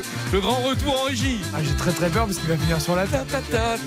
RTL Foot jusqu'à 23h ce soir. On parle du Soirée discothèque. européen On est en après discothèque ce soir. l'annulation de On Marseille. est à Guingamp ce soir au Campbell, ce soir soirée discothèque, ce soir on va tous sur la piste ce soir. Le taux de natalité va exploser ce soir, ce soir. Les hommes, les filles, n'hésitez pas à vous rapprocher ce soir. La musique ce soir, Pierre Bachelet, les corons. Lara Fabian, j'y crois encore. Le pire DJ du monde. Là, tout le monde va partir. Hein, si. Je pense que surtout dans, cette boîte-là, il n'y a personne. Attention, attention à Guingamp, il y a du monde. Attention à Guingamp. Ça Ouais, Guingamp est en folie le, soir. hein. burger américain, ça n'existe plus. Nous sommes ensemble jusqu'à Plutôt sandwich 23h américain. avec le DJ Yohan Ryu, avec Xavier Domergue, le roi de la playlist, avec euh, Baptiste Durieux. c'est beau d'arriver à sourire. Alors cette soirée quand même assez dramatique, quand même un grand match de foot n'a pas eu lieu. Et ben merde, eh ben, on a le droit de sourire. Excusez-moi pour le petit E MERDE, c'est pas fait exprès. D'accord. Le match Marseille-Lyon annulé après le cassage du bus de l'Olympique lyonnais et les blessures au visage, superficielles certes, mais euh, choquantes euh, au niveau euh, mental aussi pour Fabio Grosso, euh, touché par des éclats de verre des vitres du bus qui ont explosé après euh, l'agression de certains euh, pseudo-supporters. Du coup, pas de match de Mar- Marseille-Lyon. Je vous rappelle que les résultats de l'après-midi, Lille a battu Monaco euh, 2-0. Le leader est tombé. C'est Nice qui est leader après 10 journées devant le Paris Saint-Germain qui s'est imposé à Brest 3 buts à 2. Victoire de Montpellier 3-0 contre Toulouse, 0-0 entre Metz et Le Havre. Et Rennes-Strasbourg, c'est du un but partout. On développe l'actualité européenne avec Bruno Constant, notre voix anglaise, David Lortelari, notre voix allemande, Mathias Valton, notre voix espagnole. Et nous rejoindra tout à l'heure Guillaume Maillard-Pacini, notre voix italienne. On s'approche de l'épilogue hein, de Naples-Milan. Euh, 85e minute de jeu et de partout. Euh, Milan menait 2-0, mais le Napoli est revenu au score. Nous étions sur les Anglais qui sont un peu les tubes partout en Europe. Il y a Jude Bellingham à Madrid et il y a Harry Kane en Allemagne. Euh, il a mis du temps à quitter son Tottenham et son Angleterre, David Lortelari et. Bruno Constant. Mais alors, quel début il fait au Bayern? Et Bruno avait raison de souligner juste avant la pub. Euh, personnellement, et je ne sais pas vous, je ne suis pas surpris. Bah non. Non, mais il est à la maison. Il est à la maison. euh, c'est la sensation qu'on a. Et, et alors, Bruno, Bruno pourra nous parler du, du joueur individuellement, mais moi, je peux vous dire aussi ce qu'il y a autour. Ça doit aider. Thomas Müller derrière lui. Euh, bon, alors, il n'est pas titulaire, mais je voulais, je voulais le mentionner parce que c'est le premier joueur de l'histoire du Bayern à avoir marqué, depuis donc ce week-end, dans 15 saisons consécutives. Hein, 15 saisons consécutives pour Thomas Müller, buteur au Bayern. Donc c'est un joueur qui peut lui apporter euh, quelque chose comme, comme passeur derrière lui. Sur les côtés, il a deux joueurs qui sont en, en pleine bourre. Le roi Sané, qui est un formidable, formidable danseur dans le bon sens du terme. Hein, son, son pied gauche a jamais été aussi précis, aussi puissant. Le roi Sané, ça aide comme passeur. Moussiala, qu'on a évoqué tout à l'heure en creux en parlant de Bellingham et en parlant de, des, des meilleurs jeunes d'Europe, euh, ça aide aussi. Et puis voilà, Harry Kane, il est bien entouré. Il a trouvé tout de suite ses marques. Il a été, moi je me souviens des images, les toutes premières images quand il est arrivé au Bayern, quand il a visité les installations, comme on dit. On avait l'impression qu'il était comme un poisson dans l'eau. Ça communique évidemment très bien en anglais, en Allemagne, Ouais. on le sait. Et il en est, il en est à 17 on appelle ça des, des participations à début. Donc 12 buts, 5 passes décisives. Il a dépassé ce week-end euh, Segou Guirassi de, de- de Stuttgart qui est blessé. Euh, et Harry Kane est de- désormais le, le joueur le plus décisif de, de Bundesliga. Après 9 journées, 12 buts, ça vous place quand même le bonhomme. C'est vraiment un personnage à part, Bruno Constant. Vivement qu'il gagne son premier titre, quoi. Qu'on fasse une grande soirée, une grande fête. Je dirais pas que c'est un personnage à part, parce que le personnage est assez lisse en fait. il est assez mais- discret. oui, c'est un il- footballeur à part, je voulais dire. C'est c'est un des rares joueurs anglais où il se passe rien dans, dans, dans les coulisses et en dehors du, du terrain. Par contre, sur le terrain, c'est un, c'est un, c'est un professionnel incroyable. C'est peut-être le C'est plus Hugo- important quand même, non? C'est c'est Hugo Loris qui, qui le décrivait comme ça. Il dit, il était euh, surpris par la, le professionnalisme dans, les gestes simples, la répétition des gestes simples, des reprises de volée, des frappes, des situations, etc. C'est quelqu'un qui bosse. Aujourd'hui, il a 30 ans, mais il a commencé sa carrière presque un peu tardivement parce qu'il est arrivé à partir de 21 ans. On a commencé à le découvrir un petit peu, mais avant, on ne connaissait pas. Il était prêté dans des clubs de D2 anglaise, de D3 anglaise.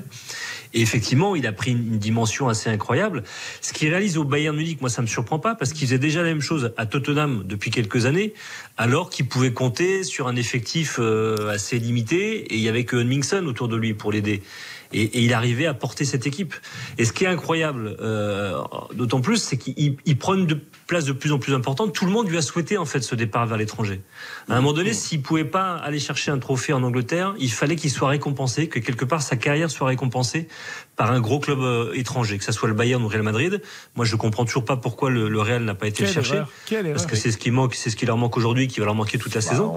Mais au Bayern, c'était évident qu'il allait réussir parce que quelque part, le, le Bayern est vu aussi comme un je ne vais pas dire un club anglais, mais il y a une rigueur, un sérieux, il y a, c'est- il y a une histoire autour du, du Bayern qui fait que, et quelques Anglais sont passés aussi là-bas, c'était une réussite euh, évidente pour lui. Hmm. C'est un, petit mot quand même, euh, Harry Kane est absolument extraordinaire, mais là, moi, euh, il y a quand même une sensation incroyable en Allemagne, c'est quand même ce Serou, Guirassi qu'on a bien connu à Amiens, à Rennes, à Lille, à Auxerre, à Laval, qui a joué en équipe de France Espoir, mais qui, qui a joué en équipe de France euh, en jeune, qui quand même marche sur la Bundesliga. T'es Oui. d'accord Il marque but sur but, il fait des triplés, il est meilleur buteur devant Harry Kane, je crois 14 contre 12 ou 13. Oui, mais ça, c'est un mec qui est en chaleur. Ouais, mais c'est non mais on peut quand même souligner non mais il passait par la France, passait par Oui, les clubs respectables et qui est c'est quoi c'est ça peut ça peut durer ça peut euh, Alors, il est, il, est, il est blessé là, Johan. Donc ça va, il va forcément y avoir un coup d'arrêt euh, pour quelques semaines. Je crois que c'est musculaire. euh, ouais l'ischio mais- je crois. Mais ça a, dis- ça a discuté en Allemagne, effectivement, depuis une semaine ou deux, dans les, dans les débats, des débriefs de, de, de dimanche ou de, ou, de, ou de lundi. Les pour savoir un on peu- fait le match, tu veux dire. La- oui, les, voilà. Le- que- quelle est la valeur de ce joueur? Et sur les buts qu'il a marqués dernièrement, il y a toute la panoplie de l'attaquant, quoi. Il y, a des, il y a des petites louches, il y a des buts, euh, des buts de renard, il y a, il y a tout ce qu'on peut Rennes, il n'a imaginer pas d'un attaquant. réussi, mais à Amiens, il était impressionnant. Mais le, le, Ba- le- le Bayern avait hésité. Hein. Non mais Oui, exact. Le, le Bayern avait hésité à y aller. hein. Nous, ça nous faisait rire parce qu'il y a beaucoup de joueurs qui se disaient euh, c'est Rouguirassi, oh là. C'est ça. Mais sauf qu'en Allemagne, on n'a jamais douté de sa qualité. Il faut quand même rappeler qu'avant de venir en France, il avait fait un petit passage euh, en France d'abord, ensuite à Cologne pendant plusieurs saisons. En Allemagne, tout le monde était conscient de sa qualité. Donc aujourd'hui, il revient à Stuttgart avec une expérience quand même qui est un peu plus importante. Et euh, moi, ça m'étonne pas. L'Allemagne, c'est quand même le paradis des attaquants. C'est un vrai Extra. fournisseur. Mais oui. Bah oui, non, mais c'est Hein pour, Ah, ça mais il y a ça aussi. Moi, je pense que Guirassi, tu le mets euh, Mais bien euh, sûr. dans un club. il faut le faire, l'américain. Non, mais, non, attention, c'est un très bon joueur. Pourquoi mais Parce que les défenseurs savent pas défendre là-bas. en Allemagne, les attaquants s'expriment quand même. mais- euh, 42 buts ce week-end. Il faut, quand même rappeler que c'est un championnat où Anthony Modeste a été meilleur buteur pendant Exactement. 25 ans. C'est un, championnat où Nkunku, milieu de terrain, marqué 40 buts par saison. Donc, euh, Nkunku est un beaucoup de formidable joueur. mais, mais j'ai pas. Est-ce que j'ai Oui. dit le contraire? Non mais Beaucoup de respect pour Harry Kane. Mais bon, on va pas, on va pas être Non, surpris mais Harry du fait Kane, qu'il il, Kane, a avec déjà le Bayern. prouvé qu'il peut être Voilà, euh, euh, au-dessus. Mais voilà, Guirassi, il restera un petit doute par rapport à la Bundesliga. Tu vois, c'est comme à une époque, valait mieux aller en Angleterre, les défenseurs étaient catastrophiques. Oui. Sylvain Distin était meilleur des défenseurs du championnat anglais. Et, mais, par exemple Moussa Diaby qui était extraordinaire en Allemagne, Il y a des mecs qui prennent extra- tarif gratuit. Mais non, mais C'est clair, c'est clair. La, non, carrière de Sylvain Distin irréprochable. Pourquoi Mais je dis pas euh, qu'elle est irréprochable, mais de là en faire le meilleur défenseur d'un championnat, tu vois ce que je veux dire Ah, mais si c'est le Français- cas, c'est le français le plus capé en première ligne, non Mais c'est extraordinaire, hein. Distinct, c'est- Là, regarde, par exemple, tu parles de Moussa Diaby, là, qui était en Allemagne. Sylvain Distin, je l'ai jamais vu dans le palmarès du Ballon d'Or. hein. Oui, mais euh, Moussa Diaby qui est exceptionnel avec Aston Villa. Et je voulais parler juste d'Aston Villa parce qu'il y a quand même Diaby, euh, Boubacar Kabara, Lucas Digne avec Unai Emery bien connu. Et là, j'ai la question est-ce que Aston Villa peut être champion, Bruno? Parce qu'il faut une Oula. saison. Est-ce Ah qu'il oui, peut faire une Leicester?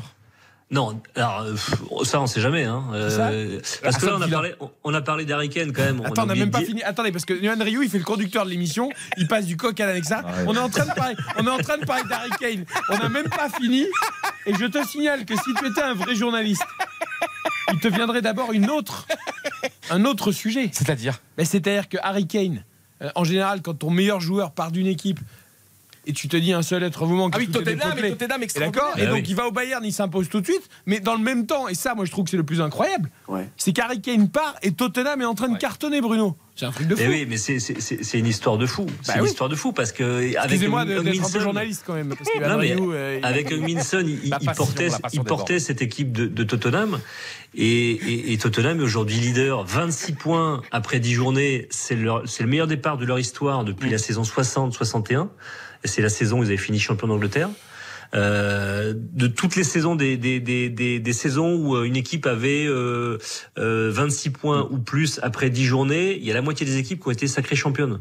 Donc en Angleterre, on commence à se dire attends, est-ce que les Tottenham peut, peut le faire euh, aller aller au bout? Et puis surtout, le, le secret de la réussite, c'est c'est qu'en perdant leur meilleur joueur, le meilleur attaquant, ils ont récupéré un entraîneur Ange Postecoglou qui est aux antipodes des entraîneurs qui se sont des, trois entraîneurs qui se sont succédés sur le banc de Tottenham ces dernières saisons, à savoir des entraîneurs défensifs comme Antonio Conte et José Mourinho, et qui avaient, euh, qui personnifiaient quelque part l'équipe de Tottenham à travers leur leur carrière, leur CV, leur leur, leur communication. Et là, c'est pas du tout le cas. C'est quelqu'un qui est très simple, mais qui fait passer le collectif euh, de l'équipe euh, au-delà de ce, de sa propre personne. Après, il y a des joueurs qui aident. Hein. L'arrivée de, de James Madison, qui est un joueur remarquable Formidable. Et qui se qui se régale dans cette équipe en, en tant que numéro 10. Euh, Moi, je suis persuadé que si Harry Kane était dans cette- encore dans cette équipe, ils auraient les mêmes résultats. Mais, mais effectivement, le croisement des, des chemins est assez, assez troublant. Et le gardien extraordinaire aussi dans Vicario, ouais, Vicario qui a qui a succédé à Hugo un qui, super qui est magnifique. Euh, Ils ont fait, un- ils ont, ils ont, ils ont jugé, ils ont visé juste sur leur recrutement, mais je pense qu'un recrutement, c'est surtout parce qu'il y a un entraîneur qui amène de la confiance et une énergie positive. Et puis moi, ce que j'aime bien dans l'histoire de Tottenham aujourd'hui, c'est que c'est en train de montrer que aujourd'hui, en 2023, on, on ne jure, on ne juge que par le, le mercato. Si un club ne recrute pas, ne dépense pas 100 ou 200 millions d'euros, les supporters sont mécontents. Or, la base du football, c'est quand même de créer une osmose au sein d'un collectif et, et qui récite sa partition. Et c'est ce que fait Tottenham. Alors, ils ont des moyens, plus de moyens que certains clubs français ou d'autres. Mais, mais là, pour le coup, c'est c'est pas de l'argent qui, qui fait que Tottenham est leader. C'est parce qu'il y a une osmose au sein de l'équipe. Et un petit mot juste parce que l'entraîneur c'est quand même une, une vraie, euh, un vrai choix de la part de, de Monsieur Lévy. Effectivement, Bruno l'a rappelé. Très risqué, choix risqué, ouais. Il y avait Ouais. des entraîneurs de, de renom. Euh, ça n'a pas forcément bien fonctionné, mais c'est quand même un entraîneur qui euh, sa dernière expérience était avec Celtic Glasgow. Celtic, ouais. Il a entraîné au Japon. C'est- Oh l'occasion incroyable, Maignan qui sauve le Milan à la 95e minute de jeu à Santiago. Et là, il y, a tout, il y a tout le banc de touche qui s'est levé. Excuse-moi, énormissime. Il y a Napoli, Milan, de partout. Et à la dernière seconde, euh, le, le Géorgien Kalavadze qui a failli marquer. non, commence pas. Et là, tous les joueurs napolitains Oui, mais excuse-moi, c'est l'émotion. Non, Kaka Kaladze, il joue plus là. Il joue plus maintenant. C'est euh, Le Napoli a une occasion folle à la dernière seconde. Kvaratskhelia avec son pied gauche, il va frapper le Napoli, il va peut-être gagner 3 à 2. Et c'est un sauvetage incroyable de Mike Maignan. Soirée de folie ici au Stadio Maradona. Il a failli avoir le troisième but. Ce que fait l'arrêt de Magnan, c'est un arrêt d'ailleurs de gardien de handballeur. hein, c'est Thierry Omeyer. Folie totale. La Serie A au plus haut. Évidemment, nous allons retrouver notre correspondant, Monsieur Guillaume Passy Bayard, dans quelques instants. Le scénario. Et d'ailleurs, Ostigard, le défenseur, qu'est-ce qui s'est passé? Mais quel match de folie. Et d'ailleurs, Varazzelia, peut-être qu'il va, ça va faire des mois pour digérer cet événement. Et vous êtes complètement fou. Non, mais c'est l'occasion de dingue. À la 96e minute de jeu, tu te rends compte, le, le stadio, tout Naples là était prêt à sortir c'est- faire la c'est- fête. c'est c'est pas Gordon Banks, hein, euh, Maignan là. Il a siffler la fin du match, il partout ici. Kvaratskhelia, il lui tire dessus. Je veux dire, Et il- arrête de dire ici, t'es à Neuilly sur ton fauteuil. Pareil, Neuilly, Napoli, ça commence par N, quoi. C'est puis je parle italien, quoi. Et ça fait- Incredibile est parti à quoi? Questa sera, allo stadio Napoli, à stadio. Ah, puis alors, R moche et de Naples, t'aurais vraiment mieux fait d'aller à Naples qu'à Turin. hein. Bon, euh, on en C'est était beau, où la- c'est beau la vie, non? Mais oui, c'est beau la vie. On en était où, Tottenham? Oui, oui, non, juste, je disais euh, Oh, que Ce garçon est fou. compliqué d'enchaîner. Vous non, mais savez, que- il a parlé des RTT que devrait prendre Jean-Michel Rascol après cette semaine de Coupe du Monde de rugby. Nous, après l'émission avec Johan Rioux le dimanche, on devrait avoir trois jours de repos. C'est pas possible. Non, mais franchement, hein. Ah oui. Et puis c'est- on peut dire à nos chers Ah, auditeurs. qu'on a trois heures avec vous à l'antenne, mais on a aussi tout l'après-midi avant. On était déchaînés cet après-midi. Ah, bah, D'ailleurs, on fait une sortie en commun euh, vendredi soir. On sort une petite sortie entre nous dans un haut lieu parisien. On peut le dire dans un très haut lieu parisien. Ah, un endroit mythique des nuits parisiennes. On va sortir. On a rendez-vous à 23h30 après l'émission au restaurant. Ça y est, on a réservé cet Oh après-midi. là là là là là. Ça commence par un C, ça finit par un L l'endroit. Voilà.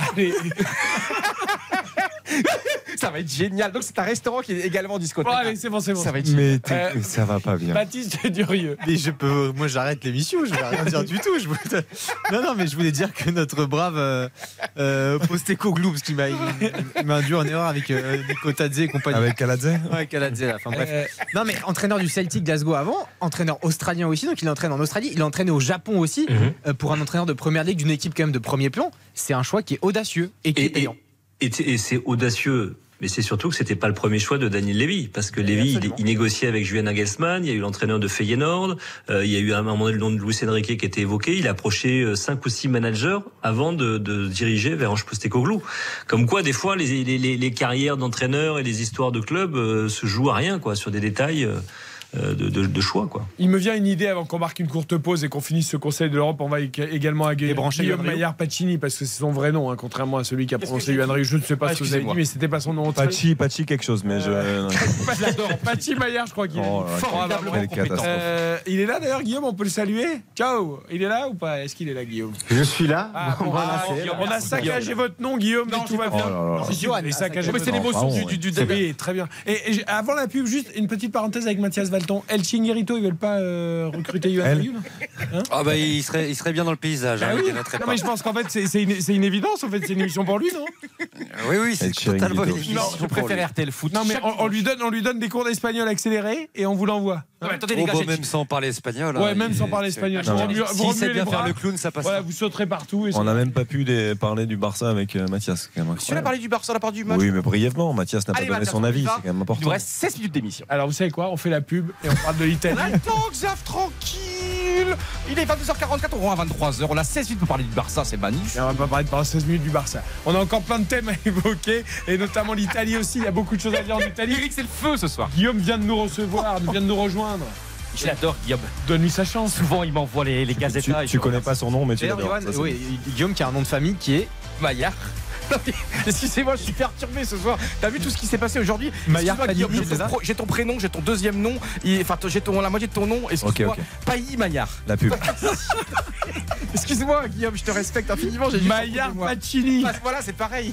Vous pensez à Panini, vous mettez un C, Pacini, vous faites un Le, le plus gros, le plus grand lancement de pub. Allez, à tout de suite. RTL Foot. Présenté par Eric Silvestro. Eric Silvestro. RTL Foot jusqu'à 23h.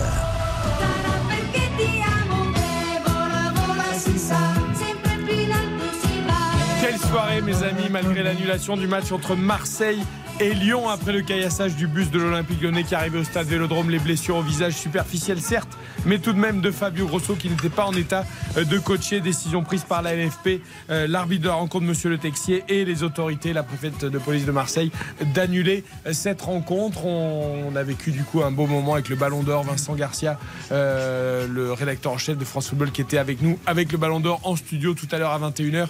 Ballon d'Or qui sera remis demain soir au théâtre du Châtelet. Et puis, et puis depuis 22h, le Conseil de l'Europe, le grand retour avec tous nos correspondants et nos voix étrangères. On se régale, on Nous parle de sommes, nous sommes quand même de sacrés privilégiés. Il faut quand même s'en rendre compte. C'est-à-dire que là, tu as bien raison de le rappeler, on a eu beaucoup de chance, mais c'est plus que de la chance. C'est-à-dire que tout le monde rêverait d'avoir le ballon d'or comme ça à 30 cm de, euh, de soi. Et franchement, c'était extraordinaire. Ouais, J'ai envoyé une photo à un copain qui, je sais, est très très fan du Ballon d'Or. Et il m'a dit, mais c'est un truc de. Bah, bien sûr. En fait, il ne faut pas banaliser ce genre de choses parce qu'on a, on a la chance de vivre de notre passion, de faire ce qu'on aime et par moments on se rend pas trop compte. Donc il faut toujours mesurer la chance qu'on a de faire ce qu'on fait. Et d'avoir le ballon d'or comme ça à moins d'un mètre de nous, euh, c'est quelque chose de- de- d'exceptionnel. Et moi, je savoure mon bonheur. Ça fait, on est arrivé vers 15h à la rédaction et depuis 15h, bah, on fait que rigoler, de s'amuser. T'étais de- pas là du tout à 15h, ça arrivait beaucoup plus tard. Quand j'étais dans mon lit à 15h. Bon, bref. J'ai pris ma douche à 16h. Il nous reste 13 minutes d'émission jusqu'à J'étais au 23 McDo à 17h. Avant de passer la main On a pris deux verres de champagne à 18h. à Caroline Dublanche pour Parlons-nous. On est des escrocs. vous n'avez Monsieur rien Ravana, si vous écoutez, il n'y a pas de souci. Bon, alors, euh, On a passé une après-midi, mais vous êtes, des, vous êtes des copains, quoi. oui. La rédaction, t'as vu, on a vraiment ça, rigolé. il faut dire aussi, j'ai cassé un ordinateur, j'ai voulu jouer. en fait, j'ai cassé l'écran de Baptiste Durieux qui a dit, qui a dû aller en piquer un dans les pages en dessous. Donc si demain quelqu'un Mais taisez-vous ne Mais retrouve plus son taisez-vous ordi, c'est à cause de Ok, il a moi. d'ailleurs pris celui d'Isabelle Langer. si J'ai voulu vous- faire un drop et ben alors le vous premier coup vous, vous j'ai cassé le toit et après j'ai cassé C'est qu'un l'écran. drop, normalement, il y, a, y un rebond. Donc là, là, il n'y avait même pas de rebond. T'as même pas Vous d'excuse. savez à quoi vous me faites penser ou à qui vous me faites penser? Allez-y. Il y a quelques années, Laurent Baffy, que vous admirez beaucoup, Bien sûr extraordinaire Laurent Baffy. avait écrit une pièce de théâtre qui s'appelait Sans filtre. C'est pas vrai. Et je pense que vous auriez pu jouer dedans parce que c'est exactement vous. Je savais depuis 14h qu'on allait faire une émission du tonnerre parce qu'on est déchaînés depuis 14h, on fait que Bref, rigoler. nous sommes avec Bruno Constant, notre 15 heures, Anglaise, 14 David heures, il Ortolari, était pas du tout là. notre voix, Non, mais- J'étais pas levé à 14h. Je pionçais, je ronflais. Mathias Valton, notre voix espagnole, et Guillaume Maillard Pacini, notre voix italienne, qui vient de nous rejoindre. Il doit se dire Mais qu'est-ce que c'est que ce bazar? Qu'est-ce que je fais là? Euh, En Italie, il y a la Commedia dell'arte, mais vous êtes des amateurs à côté, hein, Guillaume, je vous dis tout de suite. hein. Écoute, je sais, ouais. Alors c'est Guillaume Maillard Panini visiblement depuis ce soir. Donc, euh, Non, c'est chi quelque chose. Non. Ah, Panini, grande société. Alors c'est c'est pas Chini, c'est mais j'aime beaucoup Panini et je vais y réfléchir. Bah En oui. fait, c'est pas mal. Bon, Guillaume, euh, on, on évoque toute l'actualité européenne, mais on va faire un petit focus sur Ouais. l'Italie, puisque tu viens de nous rejoindre. D'abord, un 2-2 incroyable entre Naples et Milan, là, ce soir, qui vient de se terminer. Exactement. Un gros match. Ouais, ah ouais, avec un doublé d'Olivier Giroud, hein, qui avait pu marquer depuis, depuis deux mois avec l'AC Milan. Et c'est vrai que la première mi-temps était totalement euh, milanaise avec un 2-0 qui était plutôt logique. Et c'est vrai qu'en deuxième mi-temps, on a un Napoli qui s'est réveillé, le Napoli de Rudy Garcia, hein, on le rappelle. Et euh, ça a fait un match spectaculaire qui s'est fini de 2 Et ça fait les affaires de l'Inter, de Marcus Thuram, qui avait gagné euh, juste avant le, choc Milan-Naples. Donc, donc l'Inter est leader devant la Juve et, Milan. Bon, et on parlait de Panini tout à l'heure. Vous savez qui fait l'album Panini? Qui fait l'album Panini? Ah, c'est une très bonne question. Alors, sachez que je l'ai fait pendant quelques années. Et aujourd'hui, vous savez qui fait l'album Panini J'ai un ami. Votre fiston extraordinaire. C'est David Lortolari. Ah qui est spécialiste du foot allemand. Il est bien informé. T'as quasiment toutes les vignettes. euh, Non, mais c'est lui qui le fait. C'est lui qui fait toutes les fiches. C'est pas vrai. Bien sûr. Tu travailles Il pensait, il pensait que David il était avec les autocollants chez lui. Je pensais Non, que ça c'est le rugby. Le rugby, je colle les images. La MotoGP aussi. C'est Parce que génial. sachez que David Lortelari et moi-même, nous avons travaillé pour la société Panini. C'est pas vrai. T'as fait quoi toi pour la société Panini? Eh ben, J'étais rédacteur en chef du magazine Super Footman. Et nous faisions les albums Panini. J'en- profite pour saluer quelqu'un qui avait travaillé avec vous, euh, Yves Rosper, qui a travaillé Exactement. aussi pour Panini. Yves Rosper dit Picasso. Exactement. Et euh, également. Donc, t'as eu plusieurs vies, Michel Eric, alors. Bah oui. Oh. Et David euh, fait toujours les albums Panini. Bah, bravo David. Parenthèse refermée. Euh, gros match entre Napoli et Milan. Euh, Thuram aussi, héros de l'Inter. Guillaume. Ouais. Marcus Oui, Thuram. il est- Thuram qui a marqué euh, face, euh, face à la Roma, euh, comme je le disais tout à l'heure, et c'est déjà 4, buts et 5 passes décisives hein, pour Marcus Thuram. euh, avec son papa qui était en tribune d'ailleurs, Lilian. Mais, euh, mais ouais, Marcus Thuram qui est vraiment impressionnant. hein. Depuis son arrivée à l'Inter, personne vraiment n'aurait pensé qu'il aurait eu un impact aussi, aussi exceptionnel et surtout aussi rapide. Euh, Marcus Thuram, c'est quand même la première fois qu'il joue en Serie A. On rappelle qu'il est né à Parme, hein, à l'époque où, où son père évoluait là-bas. Mais c'est vrai que voilà, il parle déjà la langue. Son adaptation a été plutôt simple, mais de là à le voir euh, marcher aussi vite avec l'Inter, il forme un duo avec Lautaro qui est assez exceptionnel. Donc, euh, donc non, c'est tout bénéf pour l'Inter et Marcus Thuram vraiment impressionne toute l'Italie par, euh, bah ouais, par son impact qui est, euh, qui est vraiment dévastateur pour l'instant. Je ne sais pas si beaucoup de joueurs avaient parié, misé sur Lilian Thuram en Italie. Je sais que les paris en ce moment, c'est un sujet un peu tabou. euh, et un peu délicat, mais en tout cas, c'est vrai qu'il il réussit des débuts. Sur Lilian ou Marcus? Non, sur Marcus. Non, c'est absolument extraordinaire ce qu'il fait. C'est une, bah, il- c'est une impression euh, bah, de domination totale. Euh, moi, j'ai eu de la chance, comme je suis supporter de Guingamp, de beaucoup le voir euh, bah, quand il jouait à Guingamp, au Roudourou. aura cité Guingamp Et, et c'est vrai, c'est beau. 6900 habitants, sous-préfecture des Côtes Encore, d'Armor. t'as de la chance, il n'a pas cité euh, Paimpol. L'Ogivie de la Mer. Et c'est beau, tu vois, franchement, c'était difficilement prévisible de voir, il avait du talent évidemment, mais de voir cette explosion nucléaire, il est absolument sensationnel. Et je voulais juste dire un petit mot, Eric, je me permets de changer un tout petit peu le conducteur quand même, par rapport à. Non mais attends, par on parle de rapport à Marcus Villa Thuram. de- Est-ce qu'on est-ce qu'on- est-ce qu'on a le droit de parler de Marcus Thuram aussi Et après, Parce que ju- juste un petit mot sur Marcus Thuram parce que je- ça va encore faire briller un peu David Lortolari, mais je trouve que euh, ce championnat, cette Bundesliga est quand même fantastique parce que ça, ça permet aussi une certaine évolution constante Mm. euh, et un, un franchissement de palier. Et je trouve que effectivement à Guingamp, on avait décelé déjà le talent de Marcus Thuram. Euh, son passage à Gladbach a été, a été un petit peu marqué de, de différentes façons parce qu'il y a eu de bons moments, David. Il y a eu des moments un petit peu plus compliqués, mais c'est quand même un joueur Ouais. qui, a, qui a franchi un palier et qui a énormément progressé à Gladbach avant de s'engager dans un club un peu plus réputé, un peu plus grand comme l'Inter. Bah, moi, simplement, euh, moi, je, je retiens surtout ses, ses, ses buts, ses, ses gestes d'attaquant, la façon dont il avait euh, cet art de prendre l'espace, de créer de l'espace aussi avec Gladbach. Ça s'est ça s'est fini un peu moins bien parce que je pense qu'il avait déjà la tête à l'étape suivante de, de sa carrière sur la fin. Il y a eu un ou deux moments où, euh, où l'Allemagne s'est dit mais qui c'est ce Barjo? Euh, Il a eu deux trois gestes un peu déplacés, deux trois, deux, trois choses comme ça. Mais, mais moi, je retiens surtout le, le- le super attaquant qui n'a pas forcément été à ce moment-là hyper hyper constant mais qui était qui était dangereux tout- tous les week-ends Et euh, capable, pour les défenses adverses. est capable de jouer, de jouer numéro 9 ou de jouer deuxième Exactement. attaquant ou de jouer dans le couloir. En fait, il offre une, euh, une palette très intéressante euh, offensivement. Hum. J'avais une question pour, euh, pour Guillaume Maillard Pacini, quand même par rapport à revenir deux secondes quand même sur Rudy Garcia. Oh, ça y est. Que je connais pas. Euh, Guillaume, euh, par rapport à, quand même à Rudy Garcia, parce que c'était vraiment dans l'œil du cyclone euh, il y a quelques semaines, et là quand même son Napoli, ça joue au ballon, ça a quand même des résultats. Est-ce que ça pourrait être une des belles histoires finalement de la saison et que ben qui conforte sa position, que finalement peut-être De Laurenti change d'avis parce que c'est fort ce qu'il fait ce Bah, soir. Est-ce que surtout la deuxième mi-temps lui a sauvé son Ouais. fauteuil Parce que Ouais, je pense qu'à la mi-temps, il était viré. hein. Ouais, c'est surtout ça. Bah oui. Ouais, bah la première mi-temps, il y a eu une bronca au, au Stade Maradona qui était vraiment assez intense. Alors, Johan, euh, te dire que, que l'histoire sera belle, honnêtement, je sais pas, c'est un peu tôt, hein, parce que c'est trois victoires. Alors là, il a fait match nul ce soir, mais il s'est repris contre l'Union Berlin, contre les Las Véron, donc ça reste des matchs ce soir. Il limite les dégâts face à Milan. Il faut attendre encore un peu. Euh, on va voir déjà s'il va se qualifier aussi en huitième de Ligue des Champions. On va dire qu'il a gagné du crédit. Il faut rappeler Mhm. que lors de la dernière trêve internationale, De Laurentiis il avait déjà remplacé, il avait contacté Conte. oui. Il pensait que Conte dirait oui. Finalement, il a dit non. Et c'est uniquement pour ça qu'aujourd'hui, Rudy Garcia est toujours sur le banc du Napoli. Si Conte avait dit oui, je peux vous assurer que, que Rudy Garcia sera plus là. Donc, euh, on va dire que pour l'instant, Garcia a un peu gagné de crédit à Naples. Mais ton, ton, mais ton- sa ton feeling, position, alors, on ton feeling, pas sur la sellette. Ouais, au feeling. Alors, honnêtement, De Laurentiis, tu le connais. Il... voilà, c'est un président qui est assez, assez sulfureux hein, pour ceux qui ne le connaissent pas. Et là, depuis deux, trois semaines, il a décidé de bah, d'être au contact de l'équipe. C'est-à-dire Mm. que tous les jours, il va à l'entraînement. Euh, Oh. C'est vraiment devenu un peu l'adjoint de Rudy Garcia parce que son image, aujourd'hui, c'est vraiment l'image d'un président qui est là tout le temps.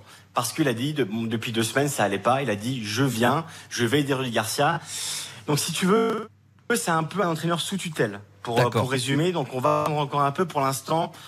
Voilà, il, a gagné un peu de crédit. Après, te dire que, que tout va bien, que sa situation est plus stable, ça reste encore un peu compliqué. Et, et je peux t'assurer, la bronca de, de la mi-temps ce soir face à Milan, avant le, le 2-2 en deuxième mi-temps, c'était euh, c'était vraiment très très puissant. Euh, Rudy Garcia donc sera-t-il sur le banc du Napoli jusqu'à la fin de la saison? Ce sera l'une des, des interrogations. Entre parenthèses, Bruno Constant, euh, Conte, euh, ça s'est mal terminé euh, à Tottenham, mais il garde une cote forcément en Italie particulièrement élevée. Bon, voilà, euh, Conte, on sait, hein, c'est c'est beaucoup de- d'investissement, beaucoup de de, de, de- L'admirable parcours de Énergie. l'Italie à l'Euro 2016, je me souviens. hein. Ouais, il- L'Euro 2016, Après, incroyable. il, il use, hein, il use beaucoup Conte. hein. Non mais Conte, Conte à Tottenham, il était peut-être pas dans le bon club non plus. C'est Conte, je pense pas que ça soit un entraîneur de club moyen. C'est un entraîneur qui veut, euh, qui est très exigeant euh, avec ses joueurs, mais aussi avec ses dirigeants. Il veut beaucoup d'investissement à chaque fois. Mais je pense surtout que c'était pas le mariage parfait. À Tottenham, Daniel Levy avait cherché, avait visé des entraîneurs qui avaient déjà gagné avec un gros CV, justement pour permettre à Tottenham de gagner des trophées, ce qui était totalement louable et compréhensif. Sauf que ça n'a pas fonctionné parce que voilà, c'était beaucoup trop défensif pour pour ce club. Euh, les amis, il nous reste moins de 3 minutes. Je voudrais qu'on évoque euh, partout en Europe le ballon d'or de demain. Euh, est-ce qu'il y a débat pour vous en Angleterre, en Allemagne, en Italie, en Espagne Ou est-ce que c'est unanime selon vous Qui sera ballon d'or? Qu'est-ce qui se dit euh, en Espagne, par exemple, Mathias Valton, pour débuter? Bon, il se dit que Messi est favori après sa, sa victoire en Coupe du Monde, mais qu'au vu de sa saison avec le PSG, euh, ce serait pas normal que quelqu'un d'autre le- l'emporte, notamment quelqu'un comme Haaland qui a souvent été sous le feu des projecteurs médiatiques euh, ici en, en Espagne. Donc match Messi-Hollande Mais après, il y a Rodri. Il y a Rodri. En vrai, Ah. en vrai, le- le- les Espagnols veulent que ce soit Rodri. Et comme je, je- je rejoins complètement euh, Bruno sur son analyse, pour moi, c'était le joueur euh, de la saison passée. On est d'accord qu'il n'a malheureusement aucune chance, même si on, on se rejoint tous euh, sur euh, le rôle essentiel de Rodri dans le Manchester City. En Angleterre, euh, on pousse pour Haaland, j'imagine, après le triplé historique Ouais, il n'y a pas beaucoup, beaucoup de débats, très honnêtement. Dans tous les podcasts, les émissions de foot télé, on parle très peu du ballon d'or. Le seul moment où on en a parlé, c'est quand euh, Guardiola avait été interrogé qu'il avait répondu qu'il faudrait donner un ballon d'or à Messi et un ballon d'or pour les autres joueurs euh, de la planète. Et pourquoi? Juste pour la qualité du joueur? Pas parce qu'il est, pour lui, il, c'est le est- meilleur joueur du monde, voilà. il estime qu'il est hors norme, quoi. Voilà, qu'il est vraiment au-dessus des autres. Est Puis ça l'arrange aussi. Oui, quand c'est aussi une manière question, de. C'est aussi une manière de cette pas répondre. hein. Non, c'est plus simple. c'est plus simple. Non, de mais comme ça, comme comme ça, il en donnait un à Haaland et un à son joueur, et, et à. Messi se fâchait avec euh, aucun des deux. Ok. Euh, en Allemagne, David? Écoute, on n'en parle pas du tout, Eric, parce que je- vraiment, pour résumer, il y a deux thèmes qui, qui euh, occupent complètement les, les médias foot en Allemagne en ce moment. C'est euh, le titre qui pourrait être chippé, on aura bien l'occasion d'en reparler au Bayern par les Leverkusen cette année, qui est une équipe très forte. Et de l'autre côté, c'est faire guérir la sélection avec Nagelsmann en vue de l'Euro 2024 qui aura lieu sur le sol allemand. Ce sont vraiment les deux thèmes principaux et le Ballon d'Or n'est pas abordé du tout cette saison. Ok. Et en Italie, pour terminer? Et ben un peu le même sentiment. hein. On n'a pas parlé beaucoup ces derniers temps. On a eu tellement d'affaires. hein. Les paris illicites, on aura le temps d'en parler euh, dans, dans quelques jours. Mais ouais, on n'a pas beaucoup parlé. Mais en tout cas, on sait que le suspense est, est quasiment infime. Et on, on pense tous ici que ce sera quand même Lionel Messi, même si on en parle évidemment très peu. Eh bien, rendez-vous demain au Théâtre du Châtelet pour euh, l'épilogue et l'annonce de ce Ballon d'Or 2023. Mathias, tu t'es régalé avec le Barça quand même, hein, sûrement. Bien sûr, bien sûr. Même si défensivement, c'est moins bon cette année. hein. Ah oui, mais bon, au milieu de terrain et devant. ça Ah, mais c'est. Et c'est bien qu'ils aient des problèmes financiers parce que ça les force à revenir à, à l'essence de ce club-là et de la formation et des jeunes talents. Et ils en ont plein. Eh bien, merci quelque part, même s'il ne faut pas se féliciter des malheurs des uns qui font le bonheur des autres, mais euh, du match Marseille-Lyon ce soir nous a permis de retrouver tous nos petits camarades du foot européen. On s'en félicite. Ils vont revenir euh, toutes les semaines désormais euh, que la Coupe du Monde de rugby est terminée. À propos de Marseille-Lyon, sachez que l'OL va porter plainte euh, après les incidents qui ont touché l'entraîneur euh, Fabio Grosso pour ne pas que des choses plus graves se produisent à l'avenir. Le foot revient vendredi prochain évidemment avec la Ligue 1. On débutera avec un PSG Montpellier et on vous laisse évidemment avec la suite de la soirée sur RTL. Merci à tous nos correspondants européens, Yohan Rioux, à Xavier Demergue, à Merci à À Hugo, à Lucas, à la réalisation et à très bientôt vendredi prochain. Euh, D'ici là, le podcast, on refait le match tous les jours évidemment. RTL. Et dans un tout petit instant, Caroline Dublanche pour Parlons-nous, c'est votre rendez-vous du dimanche soir RTL, il est 23.